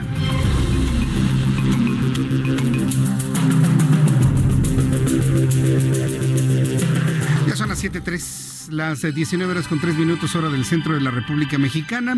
Vamos a continuar con la información aquí en el Heraldo Radio 98.5 de FM. Es la estación de las noticias. Esta es la frecuencia de las noticias del Heraldo Media Group, el 98.5 de FM. Vamos con Alan Rodríguez, quien nos tiene información de la vialidad a esta hora. Adelante, Alan. Jesús Martín, excelente tarde. Me encuentro en estos momentos en la avenida Paseo de la Reforma, a la altura de la calle Florencia, exactamente en la glorieta del Ángel de la Independencia. Y quiero comentarte que esta tarde, integrantes del movimiento canábico mexicano se encuentran realizando una protesta, una manifestación en las escalinatas del Ángel de la Independencia y exactamente en las áreas verdes de este importante monumento, en donde sembraron una planta de marihuana, esto en protesta, como te comentaba, para solicitarle tanto al gobierno federal como a la Cámara de Senadores que agilicen el proceso de la legalización de esta droga, ya que ellos aseguran que pues está violando los derechos de los consumidores a quienes califican, a quienes juzgan como personas, como verdaderos delincuentes. Ellos aseguran que en su mayoría son personas que trabajan y que únicamente sostienen y mantienen un hábito por lo pronto quiero comentarte que realizaron algunas pintas en la muralla que rodea el Ángel de la Independencia, esta muralla de madera, y también pues están en estos momentos quemando esta droga, están fumándola, están consumiéndola ante la presencia de elementos de la Secretaría de Seguridad Ciudadana que se están manteniendo al margen de esta protesta. Por lo pronto también te quiero comentar que desde la zona de la Estela de Luz hasta la Glorieta de La Palma, la vialidad se encuentra bastante despejada, únicamente con algunos asentamientos por el cambio de luces del semáforo. Por lo pronto, es mi reporte, Jesús Martín, estamos al pendiente. Ok, entonces están fumando marihuana en la vía pública. Es correcto, Jesús Martín es parte de su protesta, la policía no está interviniendo, pero pues sí es bastante fuerte el olor de, esta manifestación. No son muchos, son aproximadamente 30 personas y ellos están asegurando que lo hacen para exigir su derecho de consumir esta droga. ¿En, ¿En, dónde es lo que es, en dónde pasa esto para no ni acercarnos al lugar? Exactamente, están ocupando ellos las escalinatas del Ángel de la Independencia, eh, dejaron también una carta pues con la que expresan sus puntos de vista ante esta situación. Gracias por la información. Estamos al pendiente, Jesús Martín, buenas noches. Hasta luego, buenas noches. Bola de payasos, eso es lo que son. Porque los verdaderos consumidores de marihuana, que lo hacen de una manera responsable, responsabilizándose de su vida, hasta eso les enoja. Disminuir y ridiculizar su hierba a esos niveles los verdaderos consumidores de esta hierba, pues, que la controlan y que ellos son responsables de su propia vida y que son gente responsable con trabajo, que producen el país, hasta a ellos mismos les molesta ver estas payasadas de este grupúsculo. Los que se queman el cerebro son ellos nada más ni los verdaderos consumidores de marihuana, que, le entregan, vamos a decir, el valor que tiene, vamos a ponerlo desde ese punto de vista, aprueban ese tipo de manifestaciones. Eso se lo puedo asegurar. Esas nada más son, son payasadas nada más para mediatizarse. Así que si anda usted por ahí, ni les, ni les haga caso, hombre. Usted pase de largo y ya. Yo soy de la idea de este tipo de manifestaciones, mejor ignorarlas. Que se esperen a las legislaciones, al fin que tienen todos los apoyos habidos y por haber. El presidente de la República ha iniciado con una campaña muy clara en contra del consumo de marihuana y de otro tipo de drogas. Sobre todo indicada para los jóvenes o dirigida hacia los jóvenes. No estamos hablando del, del, señor ya maduro, grande, que tiene su fortuna, que, tiene una lanota encima, ¿no? Que ya hizo su vida y que ha decidido fumar marihuana. No estamos hablando de esa gente, que es la menos, ¿eh? Estamos hablando de los chavos de 12, 13 años que no tienen el, el, suficiente conocimiento o inclusive los elementos para decir no de manera oportuna. Y ahí están estos en el Ángel de la Independencia, este, quemándole las barbas al diablo. Bueno, que hagan lo que quieran. Finalmente el problema es de ellos, finalmente. Bueno, son las 7 con 7. Vamos a ir a escuchar a nuestro compañero Gerardo Galicia, quien nos tiene más información de vialidad. Adelante, Gerardo Galicia, adelante, te escuchamos. Así es, Jesús Martín. Y reporte importante para nuestros amigos que van a utilizar la avenida Arcos de Belén, dejando atrás el eje central con rumbo a la zona de la avenida Chapultepec, a continuación, o bien el eje 1 poniente su tramo Bucareli. En el bloque de carriles del lado izquierdo van a encontrar vehículos de emergencia. El motivo, ocurrió un choque entre dos motociclistas. Lo que nos comenta la persona lesionada, el motociclista lesionado Jesús Martín, es que se tocó con otro que viajaba en sentido contrario. Chocaron y luego este accidente se la fuga. Eh, hay un, una persona lesionada y en estos momentos está arribando una ambulancia del Estado de Rescate y Urgencias Médicas a bordo de la ambulancia MX003 G2 eh, llegaron paramédicos y lo están ascendiendo justo en el camellón que divide ambos bloques de carriles de la avenida Arcos de Belén. Situación que provoca, por supuesto, asentamiento en el bloque de carriles del lado izquierdo. Si utilizan el del lado derecho, pueden avanzar sin mayor problema hacia la zona del eje 1 poniente. Y de hecho, se van a ahorrar varios minutos. En el bloque de carriles de la ciudad tenemos algunos cierres intermitentes a la circulación por la movilización policial. Con la Jesús Martín, el reporte. Muchas gracias por la información, Gerardo. Hasta luego. Hasta luego, que te vaya muy bien. Pues en general la vialidad está bien, está tranquila la vialidad. ¿Sabe dónde tenemos un enorme problema vehicular? Y se lo quiero comentar a la Secretaría de Seguridad Pública, en Félix Cuevas. Fíjese, desde el metro 20 de noviembre, es decir, desde la avenida Coyoacán, es más, desde Gabriel Mancera hasta Insurgentes, es imposible transitar Félix Cuevas. Pero ¿sabe cuál es el problema que hay ahí? Semaforización. Están alterados los semáforos de Félix Cuevas entre Gabriel Mancera e Insurgentes. ¿Para qué? Pues para que la gente venda sus chunches. Vendedores ambulantes. Yo sigo con la hipótesis de que modifican ahí el tiempo de los semáforos, están todos desincronizados, se le pone un siga acá, ya tiene un alto acá, pero ya avanza, ya tiene el alto enfrente, y así se la pasan. Entonces hacemos un llamado a la Secretaría de Seguridad Pública para que revise por favor la semaforización en Félix Cuevas. También tenemos muchos problemas vehiculares en la avenida Universidad, precisamente a la entrada de plazas eh, bueno, eh, en la entrada de Plaza Universidad, precisamente. Las compras de último momento para Plaza Universidad. También tenemos mucho problema en, en Ángel Urraza, al cruce con División del Norte. Entonces, toda esta zona central de la colonia del Valle está, bueno, pero tremendamente con problemas vehiculares. Pero fíjense lo que son las cosas para quienes vienen por Eugenia y luego toman la continuación de Avenida Colonia del Valle para cruzar Avenida de los Insurgentes. Ahí no hay ningún problema de vialidad, ninguno absolutamente. En el poniente, Avenida de los Constituyentes, como siempre, un enorme estacionamiento. Ahí en el eh, distribuidor vial de Constituyentes y Paseo de la Reforma también hay dos accidentes que están provocando graves, graves problemas a la circulación. Ahí frente al puente peatonal Jesús Martín, que se encuentra ahí precisamente en Constituyentes y Reforma, hay un auto estacionado, seguramente accidentado, y es lo que está provocando un asentamiento para quienes vienen por la carretera por la carretera México-Toluca. Entonces, mucha paciencia para quienes vienen de esta zona. De hecho, la carretera está desde la zona de Palo Alto hasta el entronque con eh, la autopista y este distribuidor, bueno, bajo puente, ¿no? El bajo puente de, Paseo de las Lilas. Eh, está a vuelta de ruedas, precisamente lo que sucede ahí en este entronque de constituyentes y reforma en este distribuidor vial, donde le digo ahí se encuentra el puente que lleva el nombre de este servidor. Ya alguna vez le platicaré la historia muy bonita, por cierto, ¿eh? de, ese, de ese puente peatonal. Bien, cuando son las 7 con 11, las 7 con 11 horas del centro de la República Mexicana, mire nada más para redondear el tema de el, asunto de Javier Jiménez Espriu y lo que se está esperando en cuanto al informe de la muerte de los dos panistas a bordo de un helicóptero el pasado 24 de diciembre de 2018, el dirigente nacional del PAN, Marco Cortés, advirtió que la falta de reporte ante los avances de investigación genera sospechas. El panista puso en entredicho que el caso se mantiene igual que desde el primer momento en el que se descartó la posibilidad de un atentado, dice Marco Cortés. Tiene razón Marco Cortés, sí y no. Porque si nos remitimos a la historia y recordamos lo que se tardó el peritaje para determinar las causas del accidente donde murió eh, Juan Camilo Mourinho, aquel 4 de noviembre del año 2008, bueno, pues entonces eh, es lo que tardan las investigaciones. Es más, la de Juan Camilo Mourinho tardó más tiempo, evidentemente se trataba de otro tipo de aeronave. Pero sí, se tardó fácil dos años para determinar que el avión de Juan Camilo Mourinho se acercó demasiado a la, a la zona de turbulencia del 767 que venía delante de él. Y entonces se metió en la turbulencia que hace así como unos giros, giró el avión y ya no lo pudieron. ¿Por qué no lo pudieron controlar los pilotos?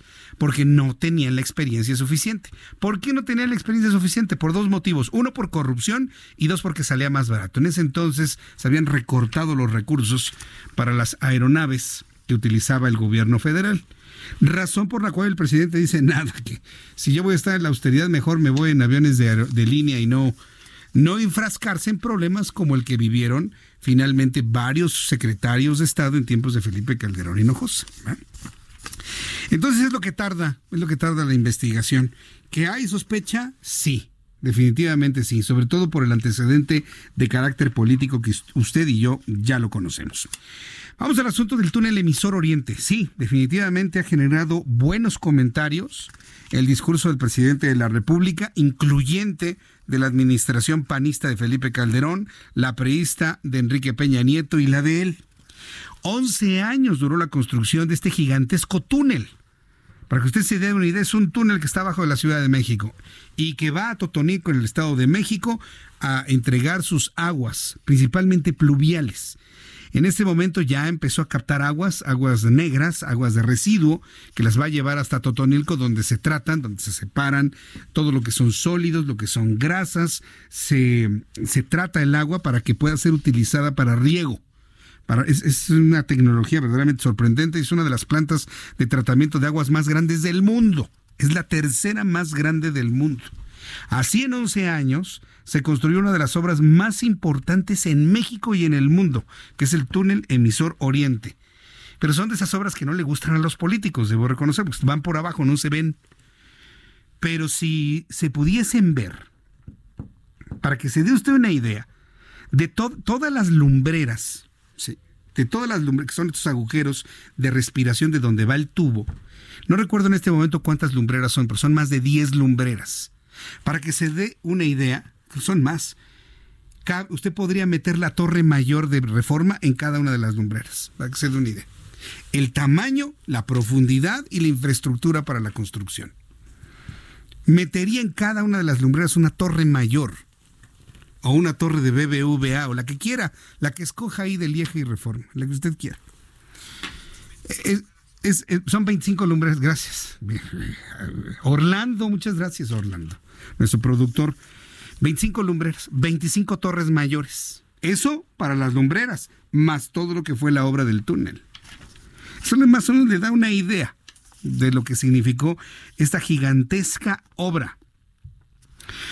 Entre las funciones del túnel es descargar el río de los Remedios, ubicado en la alcaldía de Gustavo Amadero y Ecatepec, para dar hasta Tula Hidalgo. Con este túnel, con ese túnel emisor Oriente, ya no se va a inundar todas las, las colonias que están junto al río de los Remedios y la avenida central ve que luego se inundan de manera tremenda. Yo he conocido casos, historias de familias que, que viven en esta zona a la margen del río de los Remedios, que es verdaderamente doloroso. Sobre todo cuando les gritan que se está desbordando el río y a recoger lo que pueden de pertenencias porque saben que llega el agua y el agua negra de toda la Ciudad de México. Se les echa a perder absolutamente todo. La gente se ha enfermado al tratar de rescatar sus cosas luego de las inundaciones en esas colonias. Pues según esto, ya con este túnel emisor, eso será historia ya, será parte del pasado. También el TEO, porque así se le conoce, túnel emisor oriente, el TEO, dice qué nombre tan, de, de alguna manera tan pretencioso desde mi punto de vista, porque Teo significa Dios. Bueno, el apodado Teo tiene la capacidad de desalojar hasta 150 mil metros cúbicos de agua residuales a través de 62 kilómetros de extensión. El evento estuvo presidido 62 kilómetros. Se lo dije muy rápido, ¿no? ¿Qué es 62 kilómetros? A ver, ¿quién levanta la mano? De México a Cuernavaca, para que usted se dé una idea. Ahora que están saliendo de vacaciones, imagínense, desde, no desde el centro, sino desde la caseta de Tlalpan hasta la primera entrada a Cuernavaca, son 60 kilómetros. Se calcula en 75 cuando se, calcula desde el centro de la ciudad al centro de Cuernavaca, pero estamos hablando de 60, 62 kilómetros de la caseta de Tlalpan a la entrada de la Paloma en Cuernavaca. ¿Qué tal, eh? El evento estuvo presidido por Andrés Manuel López Obrador, presidente de México, y contó con la participación de Claudia Sheinbaum, jefa de gobierno en la Ciudad de México. Estuvo también presente Alfredo del Mazo, el gobernador del Estado de México, Carlos Slim, que puso lana, así como Blanca Jiménez Cisneros, directora general de la Comisión Nacional del Agua. Súbale el volumen a su radio. Quiero que escuche lo que dijo el presidente de la República sobre el TEO. Y si tomamos en cuenta, fíjese, si tomamos en cuenta cuál ha sido la política del presidente de la República, cuál ha sido la idea, acabar con todas las comas y los puntos de los programas panistas y de los priistas, por eso llamó poderosamente la atención no nada más la conclusión del Teo, sino el discurso que dio a continuación. Escúchele, súbale el volumen a su radio. Es una obra que la iniciaron los servidores públicos durante el gobierno de Felipe Calderón. Se continuó en el sexenio de el presidente Enrique Peña Nieto. Y a nosotros nos tocó lo menos. Ya fue el terminarla, el concluir la obra en este último año. Pero es una obra que por eso eh, representa la continuidad y al mismo tiempo el cambio. Se puede eh, trabajar de esa manera. Eso es en esencia lo que es la democracia. Eso es lo que es en esencia la democracia, dice Andrés Manuel López Obrador. Pues ojalá, hay que decirlo como es, ojalá y ese mismo criterio hubiese prevalecido en todo, en las guarderías, en los centros de, de atención a las mujeres golpeadas, en el ¿cómo se llama este? El Seguro Popular, bueno, que finalmente continúa el Seguro Popular, pero con algunos cambios. Eh, en el Probosque. Ya, ya va a empezar otra vez el programa para poder apoyar a las personas para que cuiden el bosque, no se incendien y además cuiden que no haya talamontes, va a tener otro nombre, pero ya también le entraron al, Probosque. Es decir, no todo lo que se hizo en el pasado está incorrecto. Y este tipo de, de, de idea de pensamiento debería prevalecer en obras como la de Texcoco. La opinión pública lo sabe. estoy hablando del NAIM, del nuevo aeropuerto internacional de México en Texcoco.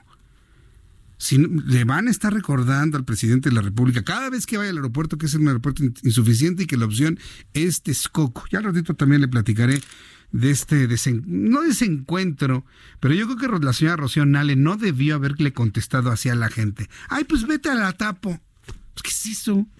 ¿Cómo le contestan hacia, cómo le contestan hacia la gente? Aguántense querían estar en el gobierno, hagan piel dura, así gruesa, así gruesa, así, de esas que aguantan, de tortuga, de, dinosaurio, de cocodrilo. Aguántense. Todo lo que en un momento va puede decirle la gente, no todos son apapachos y abrazos en la vida, ¿eh? No todos son apapachos y abrazos. Pero bueno, regresando al asunto del Teo, ahí tiene usted las declaraciones del presidente de la República. Qué bien, me dio gusto escuchar eso. Es, es esperanzador. Yo insisto que ojalá y este tipo de criterio prevalezca para otro tipo de obras. Alfredo del Mazo, gobernador del Estado de México, también comentó sobre la inauguración del TEO. Tendrá un significativo impacto en la calidad de vida de las familias mexiquenses. Además de disminuir la intensidad y prevenir las inundaciones, ayuda también a cuidar el patrimonio de las familias.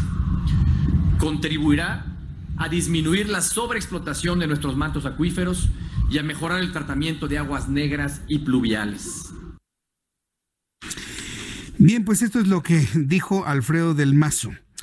Túnel Emisor Oriente, ¿qué es lo que debemos saber sobre esta gran obra de ingeniería mexicana? Porque es una obra hecha por ingenieros mexicanos, inclusive que generó aportes a la ingeniería eh, eh, contra la corrosión a nivel mundial. Vamos a escuchar este trabajo de mis compañeros reporteros. La zona metropolitana del Valle de México es una de las concentraciones urbanas más grandes del mundo. Para evitar el colapso de sus sistemas de drenaje y reducir el riesgo de una gran inundación, se desarrolló un nuevo sistema de desalojo de agua residual. El túnel Emisor Oriente, TEO. Es una obra monumental, orgullo de la ingeniería mexicana. Con una longitud de 62.4 kilómetros, reforzará el sistema de drenaje de la zona metropolitana del Valle de México. Inicia en el río de los Remedios, límites a la Ciudad de México y el Estado de México, y termina en el río El Salto, Hidalgo. Cuenta con 25 lumbreras o grandes accesos que permitieron alcanzar la profundidad de excavar, bajar equipo, herramientas y lo más importante, a los trabajadores, se emplearon seis tuneladoras, tres de tecnología alemana y tres de tecnología estadounidense. Se utilizaron 142.226 toneladas de acero, equivalente a 14 veces el peso de la Torre Eiffel. más de 1.300.000 metros cúbicos de concreto para lumbreras y revestimiento. Cada metro y medio se colocó un anillo de concreto prefabricado. Bueno, escuchamos un, un, trabajo, evidentemente, realizado por el gobierno federal para conocer los detalles técnicos, conocer los detalles técnicos de esta gran obra, el Teo. Ya son las 7.24, las 7.24 horas del centro de la República Mexicana. Uno de los asuntos noticiosos que vamos a tener en, la mano durante el año 2020, no me queda ninguna duda, y sobre todo que van a tratar de sacarlo de la congeladora en el periodo ordinario de sesiones, es la propuesta del senador Napoleón Gómez Urrutia para terminar con, eh, con esta idea del outsourcing, ¿sí? de, de las subcontrataciones que ya le hemos comentado aquí en el Heraldo Radio y en el Heraldo Televisión. Recordemos que esta propuesta de Napoleón Gómez Urrutia, pues de alguna manera fue enviada a lo que es comúnmente se conoce como la congeladora. Eh, todos recordemos que fue noticia que Ricardo Monreal pues planteó, puso en la mesa de que para esto tienen que ser consultadas las empresas, tienen que ser consultadas los trabajadores.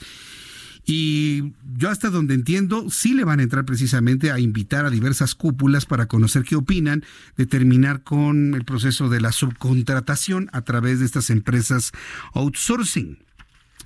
Paralelo a esta información, Sí, quiero compartirle que el Servicio de Administración Tributaria de Raquel Buenrostro va a revisar el siguiente año, en el 2020, sí, porque la, propuesta que está planteando Napoleón Gómez Urrutia va encaminada a terminar con excesos. O sea, yo no estoy diciendo que, que el, la subcontratación sea mala en sí mismo, pero hay quien comete excesos, hay quien comete violaciones a la ley y es finalmente a dónde van. Entonces el SAT de Raquel Buenrostro va a revisar el siguiente año 2020 los principales grupos de outsourcing que durante los últimos años realizaron actos de elusión y de evasión fiscal, lo que ha causado un daño a la recaudación del gobierno federal por un monto calculado de 2 mil millones de pesos, está informando el Servicio de Administración Tributaria.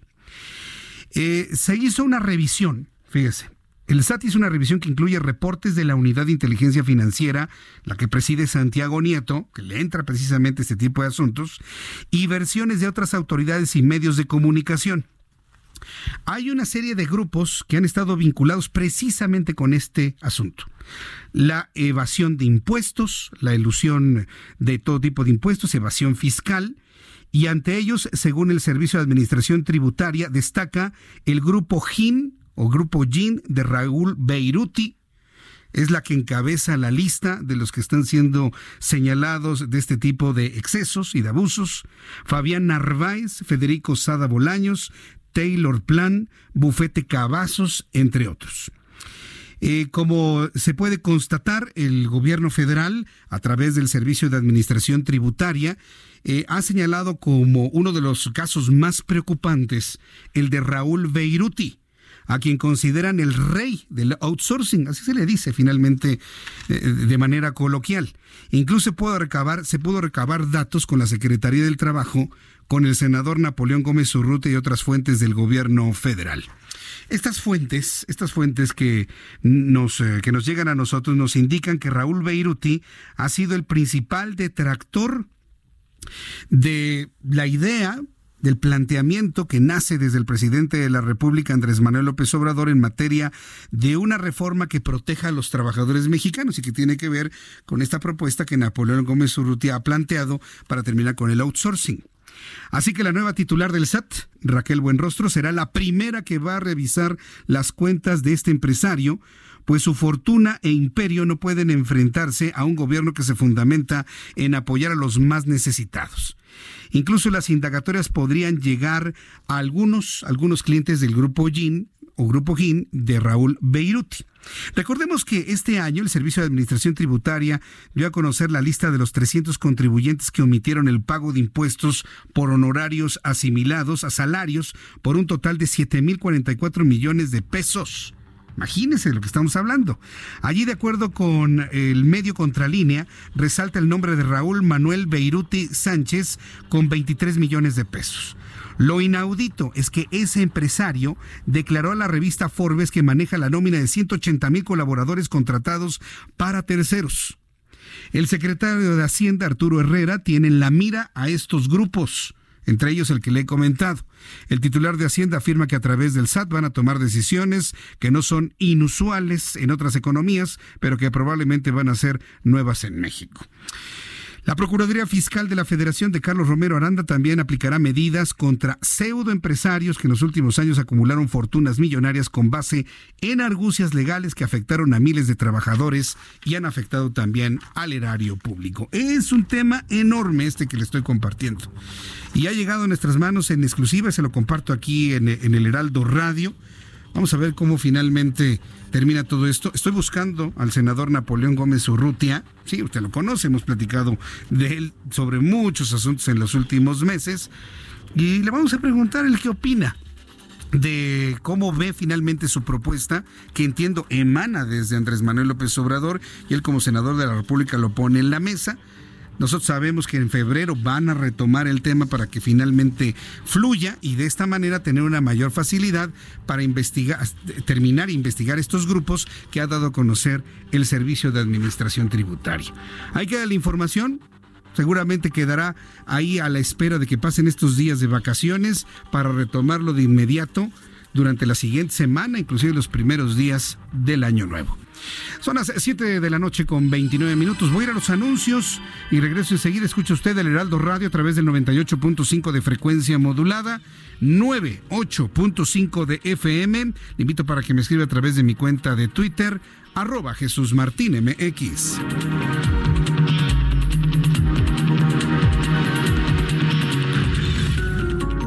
Escuchas a Jesús Martín Mendoza con las noticias de la tarde por Heraldo Radio, una estación de Heraldo Media Group.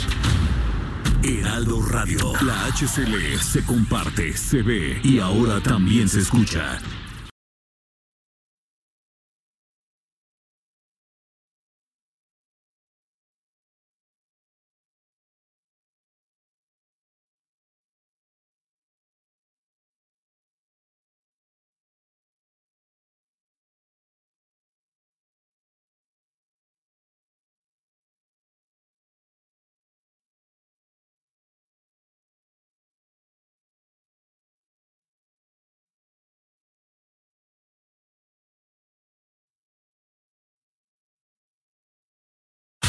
Heraldo Radio.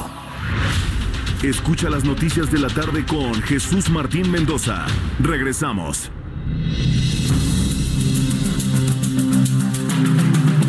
Son las 7.34, las 19.34 minutos hora del centro de la República Mexicana. Gracias por sus comentarios, gracias por sus opiniones a través de mi cuenta de Twitter, arroba Jesús Martín MX, arroba Jesús Martín MX. Em, mire, le escribí a una persona que me dice, hay mucha inseguridad en Benito Juárez. Pues pásame los datos, ¿no? O sea, digo, los medios de comunicación somos eso. Somos un medio y si tenemos la posibilidad de ayudar en esa comunicación entre la ciudadanía y alguna autoridad, lo vamos a hacer. Le estoy diciendo a esta persona, mándeme los datos de dónde hay un problema de inseguridad de manera concreta. No me manda nada. Pues entonces, ¿eso qué provoca, no? La sospecha de que, pues, no, Gracias por todos sus comentarios. Alan Morales, me costó localizar y al fin lo encontré. Saludos a todos los que trabajan con usted. Feliz Navidad a todos. Ah, qué bueno, me da tanto gusto. Alan Morales, que ya estemos nuevamente en sintonía. Nos, nada más nos cambiamos de frecuencia, ¿eh? Y por supuesto mejoramos el lugar de la empresa, por supuesto. Y este, pero estamos aquí como todas las tardes compartiendo las noticias. Me da un enorme gusto que me comparta que ya nos volvió a localizar en la radio. Dígale ahora a toda la gente que usted conoce, don Alan Morales, a todas las personas que estamos en el 98.5 de FM todas las tardes. Antes empezábamos a las 5 de la tarde, estamos empezando a las 6, terminamos a las 8. Y bueno, pues la cita aquí son estas dos horas de información en el Heraldo Radio. Muchas gracias, Alan. No sé qué gusto me da lo que usted me dice. Eh, me dice que inseguridad y proliferación de puestos en banquetas ahora aparecen animales decapitados. Bueno, eso, esa es otra cosa, ¿eh? Ya estamos hablando ahí de un fenómeno muy extraño que tiene que ver precisamente con los usos y costumbres de ciertas colonias que han eh, prevalecido o grupos de personas en algunas colonias de Benito Juárez. Eso ya es un asunto mucho más, más, más complicado. que, que si hacen misas satánicas y que si utilizan perros, pollos, gallinas y demás. Pues bueno, eso ya, ya está en otros ámbitos, ¿no? Pero evidentemente, si esto es constitutivo de un asunto de inseguridad en la zona, pues claro que lo tiene que anotar el alcalde de Benito Juárez y todo su gran equipo de, de, trabajadores o de, colaboradores en materia de seguridad. Eh, nos dice Israel Lorenzana, en un ratito voy a hablar con Israel Lorenzana, me dice que Servicios de Emergencia elabora en Arcos de Belén y Doctor Andrade, donde un motociclista se derrapó al impactarse de frente contra otra moto. Por suerte, nada de gravedad, maneje con cuidado, pero miren nada más el colmo, ¿no? Moto contra moto. Eh, Omepe, me dice, antes te, escuchaban más de mil personas, pero ahora tienes entre 200 y 300. ¿Por qué será? Porque ya nos escuchan en la radio abierta, OMP. Cuando tú veías esos niveles de, personas en YouTube y en Facebook, era porque ya no teníamos ni la AM allá. Entonces se acabó la FM, luego se acabó la M y nos quedamos únicamente en digitales. Entonces toda la gente que nos escuchaba en radio nos escuchaba en digitales. Ahora que tenemos la frecuencia, del 98.5 de FM o pues claro, por supuesto que mucha gente va a escuchar a través de su radio, ya no utilizar sus datos, y esto es un, asunto importante. Hay mucha gente que se quedó viéndonos a través de YouTube, Facebook y lo mejor OMP, que seguramente tú me estás escuchando en la radio, pero usas tu, tu Twitter para comentarnos y preguntarnos. Muchas gracias, OMP. Eh, David Santos, Jesús Martín, ¿por qué no lo hace todos los días? Buen discurso el presidente. Sí, fíjese que a mí me sorprende, inclusive la gente que, que lo critica todos los días, le puso palomita al presidente con ese discurso de inclusión en una obra como la del túnel emisor Oriente. Que él y su equipo anoten las reacciones a su discurso. Tendría que replicar exactamente lo mismo hacia adelante desde mi punto de vista. Joan Ma, Jesús Martín Jesús, esa sí es obra, no como la línea dorada que ya se andaban pavoneando por esa, dice Joan Ma. Sí quedó mal, quedó mal la línea 12. Afortunadamente ya fueron corregidos todos los problemas. Costó más el corregirlos, evidentemente. Sobre todo esa curva horrible que está hacia Nopalera. Eh, pero bueno, ahí va. Tiene un desgaste adicional los trenes y las vías, pero afortunadamente no significa ningún riesgo para los usuarios. Edwin Saucedo, Jesús Martín, hola Jesús Martín, es un bien estacionamiento sobre insurgentes entre Medellín y la Glorieta de Insurgentes por el cierre de un carril. Envío saludos, qué barbaridad. Elizabeth Espíndola, muy buenas noches, desde el no aparecen mis mensajes en YouTube. Eh, no me habrán bloqueado sin querer. Soy Elizabeth ES. No, Eli, yo te veo siempre. Mm, a ver, escríbeme algo, Eli, a través de YouTube y yo te digo, y a, ver qué es lo que ocurre. Mm, mm, yo no recuerdo haberte bloqueado, pero déjame revisar, digo, porque algunas personas que evidentemente no cumplen con el código elemental del respeto hacia los demás, pues evidentemente los eliminamos de ahí, ¿no? Pero eh, eh, dame por favor algún comentario y yo lo reviso con todo detalle. No te me preocupes, Elizabeth ES. Vamos con más información.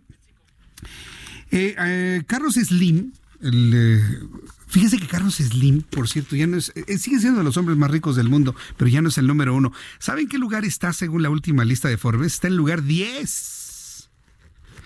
¿Sabes ¿Sabe quién está en primer lugar en la lista de los hombres más ricos del mundo? Jeff Bezos. Jeffrey Bezos. y, tuve la, curiosidad de leer algo de su vida, y no, es una vida impresionante la que tiene Jeff Bezos. ¿eh? Entonces, el, dueño de Amazon.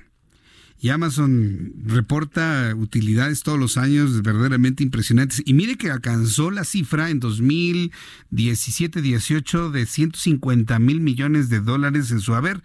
Prácticamente ha perdido la mitad, pero no por ello significa que es el número uno en cuanto a en cuanto a riqueza en el mundo. Jeff Bezos. Ya un Carlos Slim anda ya por el lugar número 10, que no es no es menos, ¿no? No es menos importante, es el número 10, pero ya no es el número 1, 2 o 3 como solía hacerlo hace algunos años. Bueno, pues Carlos Slim insiste Andrés Manuel López Obrador sobre la necesidad de invertir el 5% del Producto Interno Bruto en infraestructura. Al término del evento del TEO, ahora que se inauguró el TEO, Carlos Slim insistió en que la necesidad de que el gobierno invierta el 5% del Producto Interno Bruto en infraestructura para detonar el crecimiento económico. Slim afirmó que dicha inversión representaría alrededor de 70 mil millones de dólares anuales. Háganle caso. Si alguien sabe hacer una buena empresa, pues es Slim, si no, no tendría tanto dinero. Entonces, él considera 5% del Producto Interno Bruto. Hay que recordar que los científicos, la ciencia y la tecnología, los centros de investigación están requiriendo y exigiendo al presidente que se legisle, esto ya será para el año que entra, para llegar al 1% del Producto Interno Bruto para ciencia, investigación, tecnología, eh, para los investigadores mexicanos, para evitar la fuga de cerebros.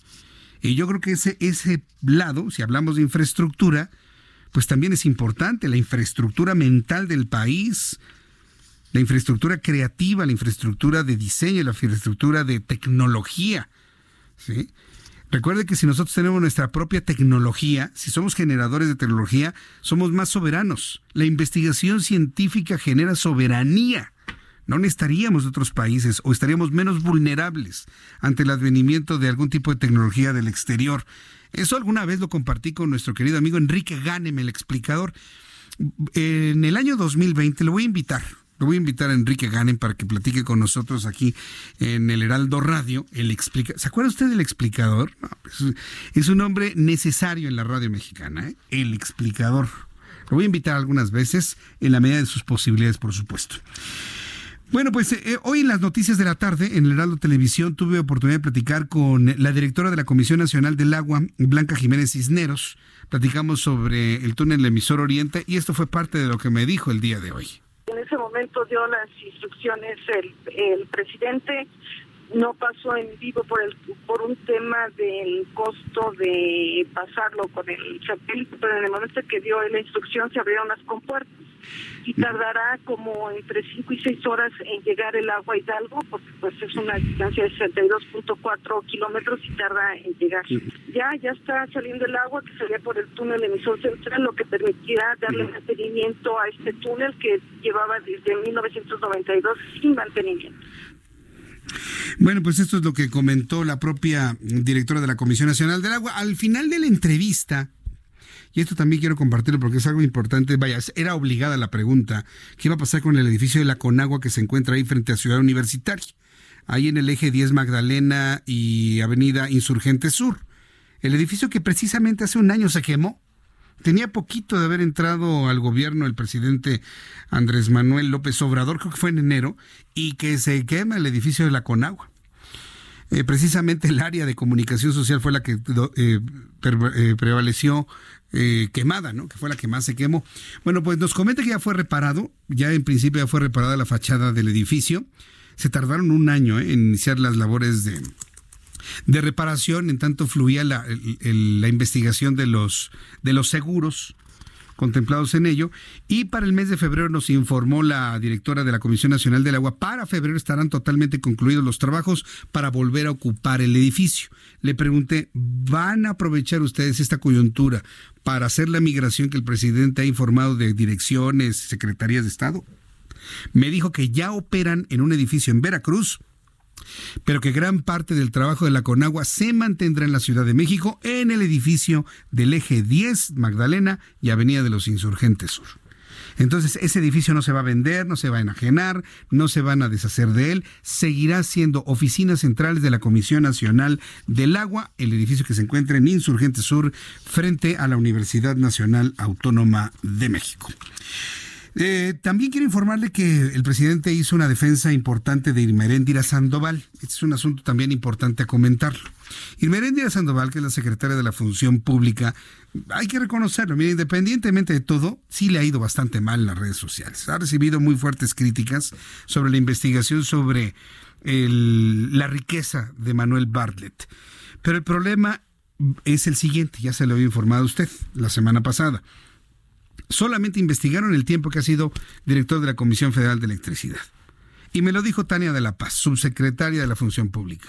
Todo lo que hizo el señor Bartlett antes de su encargo como director de la Comisión Federal de Electricidad no es asunto de nuestra competencia. Bueno, pues, si la investigación fue muy exhaustiva, totalmente a fondo, pero nada más en estos meses que Bartlett ha sido el director de la CFE, pues evidentemente no van a encontrar nada y efectivamente no encontraron nada. ¿Qué es lo que se le pregunta a Bartlett? ¿Cómo hizo su, imperio inmobiliario? eh, además de, bueno, de toda la historia que arrastra un personaje como él. Pero todo eso que usted y yo sabemos, que se ha comentado en las redes sociales y demás, no fue motivo de investigación en esta ocasión de la Secretaría de Función Pública. Por eso le ha ido, pero mal, a la señora Irmeréndira Sandoval. Sin embargo, hoy el presidente de la República la defendió. Dice que es una mujer íntegra, incapaz de tapar un acto de corrupción. Y vamos a escuchar cómo lo dijo esta mañana, porque me parece que es importante rescatar esto que dijo el presidente de la República. Ella es una mujer íntegra, es una mujer honesta, eh, no eh, eh, sería capaz de tapar un acto de corrupción.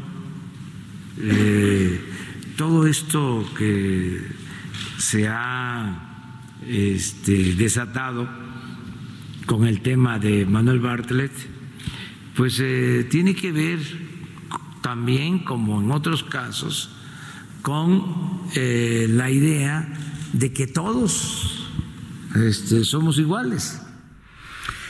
Pues sí, todos somos iguales. Mire, podemos discrepar de muchas formas de Irma Sandoval, secretaria de la Función Pública, pero sí lo que me ha tocado leer, sí, ya está. Está, muy complicado eh, reproducirlo. Pero sí, yo creo que esto también debe servir para que vean que las benditas redes sociales como las califica el presidente de la República pueden ser también muy estrictas y muy duras en el momento de poder evaluar una acción de gobierno. Y yo espero que de alguna manera vean esta lección que les ha dado este tiempo. También le informo que se han dado a conocer ya las nuevas disposiciones elaboradas por la Secretaría de Hacienda de modo que sea obligatorio a partir del 2020 vincular el RFC a las tarjetas de crédito. Sin embargo, ya se descartó esta imposición, pues les aseguran que la medida es opcional. ¿Qué es lo que pasa? Mire, el Servicio de Administración Tributaria llegó a un acuerdo con la Asociación de Bancos de México para que si usted tiene tarjeta de crédito, ligue su tarjeta de crédito al RFC y se consiga lo que se conoce como la facturación automática, la facturación inmediata. Sin embargo, ha habido protestas sobre esta idea, sobre todo porque es más fácil caer en, la discrepancia fiscal. Y es que finalmente la Secretaría de Hacienda a través del SAT estaría preparando, implementando una serie de medidas de sanción a quienes de alguna manera caigan en estas discrepancias. ¿Qué es una discrepancia? Gastar más de lo que se tiene.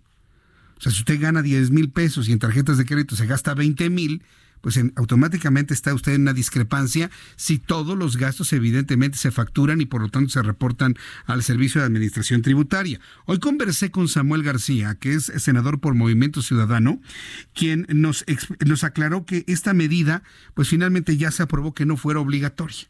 Es decir, no va a ser obligatorio ligar el RFC a las tarjetas de crédito. Escuche cómo me lo explicó el senador Samuel García. La ley o el Código Fiscal actual, las leyes fiscales, prevén por un lado el mecanismo de discrepancia fiscal. Esto es que tus erogaciones sean mayores a tus ingresos. Y por lo tanto, pues un elemento indispensable de ellos son las tarjetas de crédito, porque ya son lo que los mexicanos comúnmente usamos más que el efectivo para hacer pagos, todo tipo de pagos escuela, este, despensa, comidas, etcétera. Y por otro, que ya desde el 2014 el Código Fiscal prevé lo que se llaman la contabilidad y liquidaciones electrónicas. Entonces, ya la mayoría de los cobros que hace Hacienda pues van a ser por buzón tributario, ya no son las auditorías normales que antes había. Esto puede provocar que haya auditorías masivas con simples cruces que la autoridad vaya haciendo por persona física de lo que has reportado que ganas y de lo que vas a estar siendo reportado de lo que gastas en tus tarjetas de crédito. Entonces, pues yo no quiero eh, dejar de pasar desapercibido que las amas de casa, que los menores de edad, que los retirados o jubilados, pues hoy en día no van a reportar ingresos por su condición, pero sí les van a estar sumando todos los gastos de las tarjetas de crédito. Entonces, pues yo sí estoy alertando a México que, que cuidado con el uso de las tarjetas. Hubo un video, un video muy viral que se hizo la semana pasada Y afortunadamente ya salió el SAT a decir que la facturación ligada a la tarjeta va a ser optativa y con el único objeto de facilitar la emisión de la factura. Qué bueno que así sea. Pero aún y con eso yo alerto a los mexicanos que tengan cuidado, porque al final del día las facturas las va a estar recibiendo Hacienda, van a sumar todos los gastos que tengas y pues obviamente si tus gastos van por encima de tus ingresos, vas a ser sujeto a discrepancia y a cobros muy fuertes. Difícil, ¿eh? Difícil el, el, tema. Pero, pero fíjese, es que todo es según el cristal con el que se mire.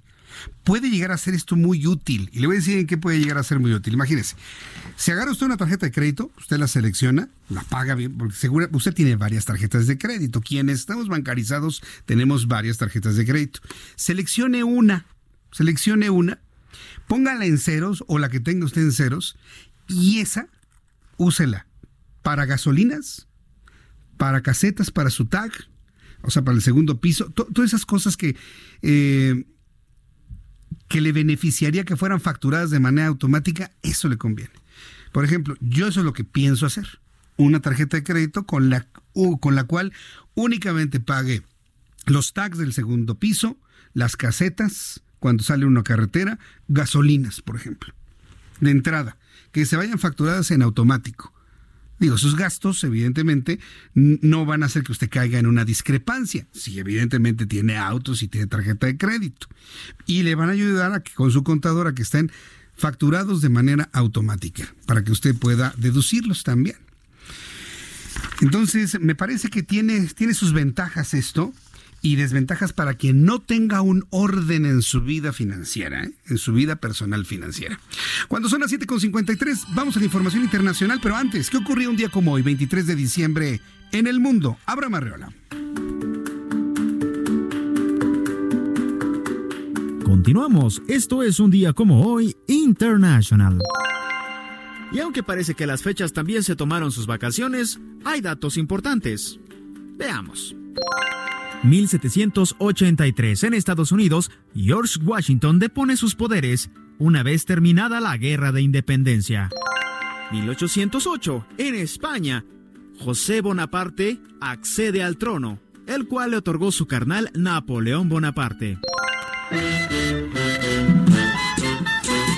En 1852 nace Miguel Ramón Demetrio Faide, músico cubano y también creador del baile nacional de Cuba, es decir, de El Danzón. La primera pieza de este género llevó por nombre Las alturas de Simpson, el cual fue estrenado en 1879. A ver, vamos a escuchar un pedacito.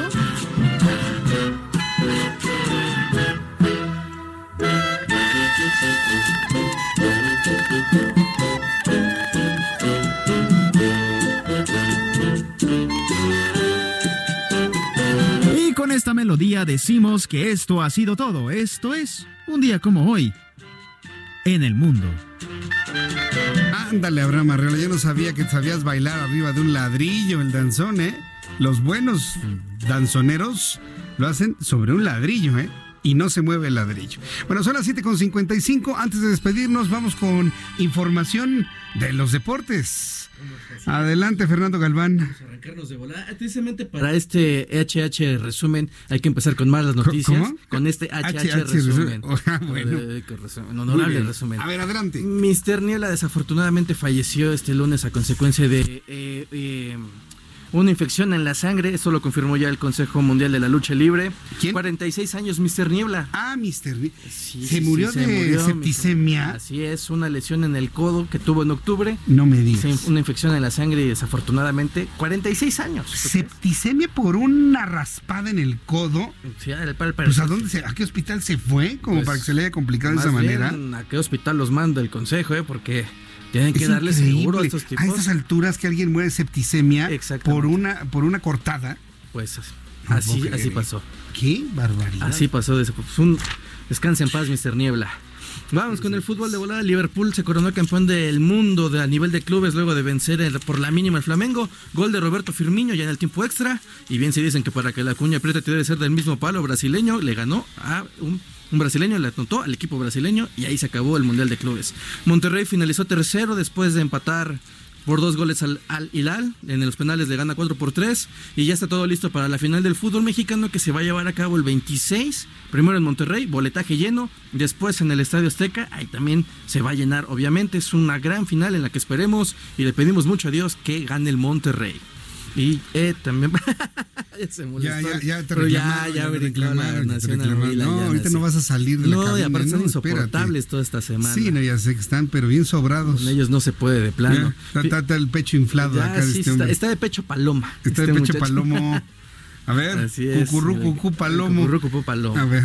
Fíjate que hablábamos apenas del papá de Julio César Chávez que en una pelea de exhibición se demostró que tenía power. Sí. Pues su hijo otra vez, otra vez volvió a perder.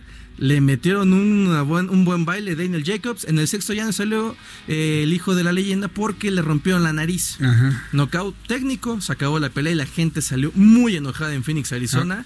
Le abucharon otra vez al Junior. Va- va- valdría la pena saber cuántos boxeadores en la historia con la nariz rota han hecho knockout. Sí, habría que ver, pero Sí. es que este, este de plano ya no tiene ayuda. No, ya no tiene- No se le acabó la historia, se le acabó la vida, ¿no? Así es, Jesús Martín. Bueno, ya nos vamos. Pues vámonos. Gracias, Fernando Galván. Un saludo para ti. Queda un saludo pendiente para unos amigos del fútbol que te escuchan. A ver, ¿quiénes son? El, se llama Huracán. El equipo es de los sábados por la mañana. Pues, varios de ahí, los integrantes de este equipo, pues ¿Los sábados en la mañana? Sí, sí, sí, juegan Qué fútbol. bien. Y pues escuchan el programa. Saludos a Felipe, Héctor, este, Alan, a Irán, a Jesús, a Cacho y a todas las demás. Gracias, Fernando. Saludos, chavos, que les vaya muy bien. Nosotros ya nos vamos, las noticias siguen con Manuel Zamacona. Yo los espero mañana en la víspera de Navidad, 24 de diciembre, de 6 de la tarde a 8 de la noche, totalmente en vivo. Nos escuchamos mañana, 2 de la tarde, Heraldo Televisión, 6 de la tarde, Heraldo Radio. Por su atención, gracias. Soy Jesús Martín Mendoza. Hasta mañana.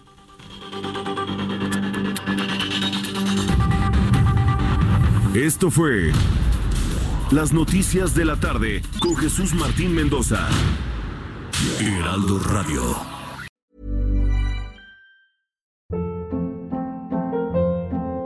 Hold up. What was that? Boring. No flavor. That was as bad as those leftovers you ate all week. Kiki Palmer here, and it's time to say hello to something fresh and guilt-free. Hello Fresh. Jazz up dinner with pecan-crusted chicken or garlic butter shrimp scampi. Now that's music to my mouth. Hello Fresh. Let's get this dinner party started. Discover all the delicious possibilities at hellofresh.com.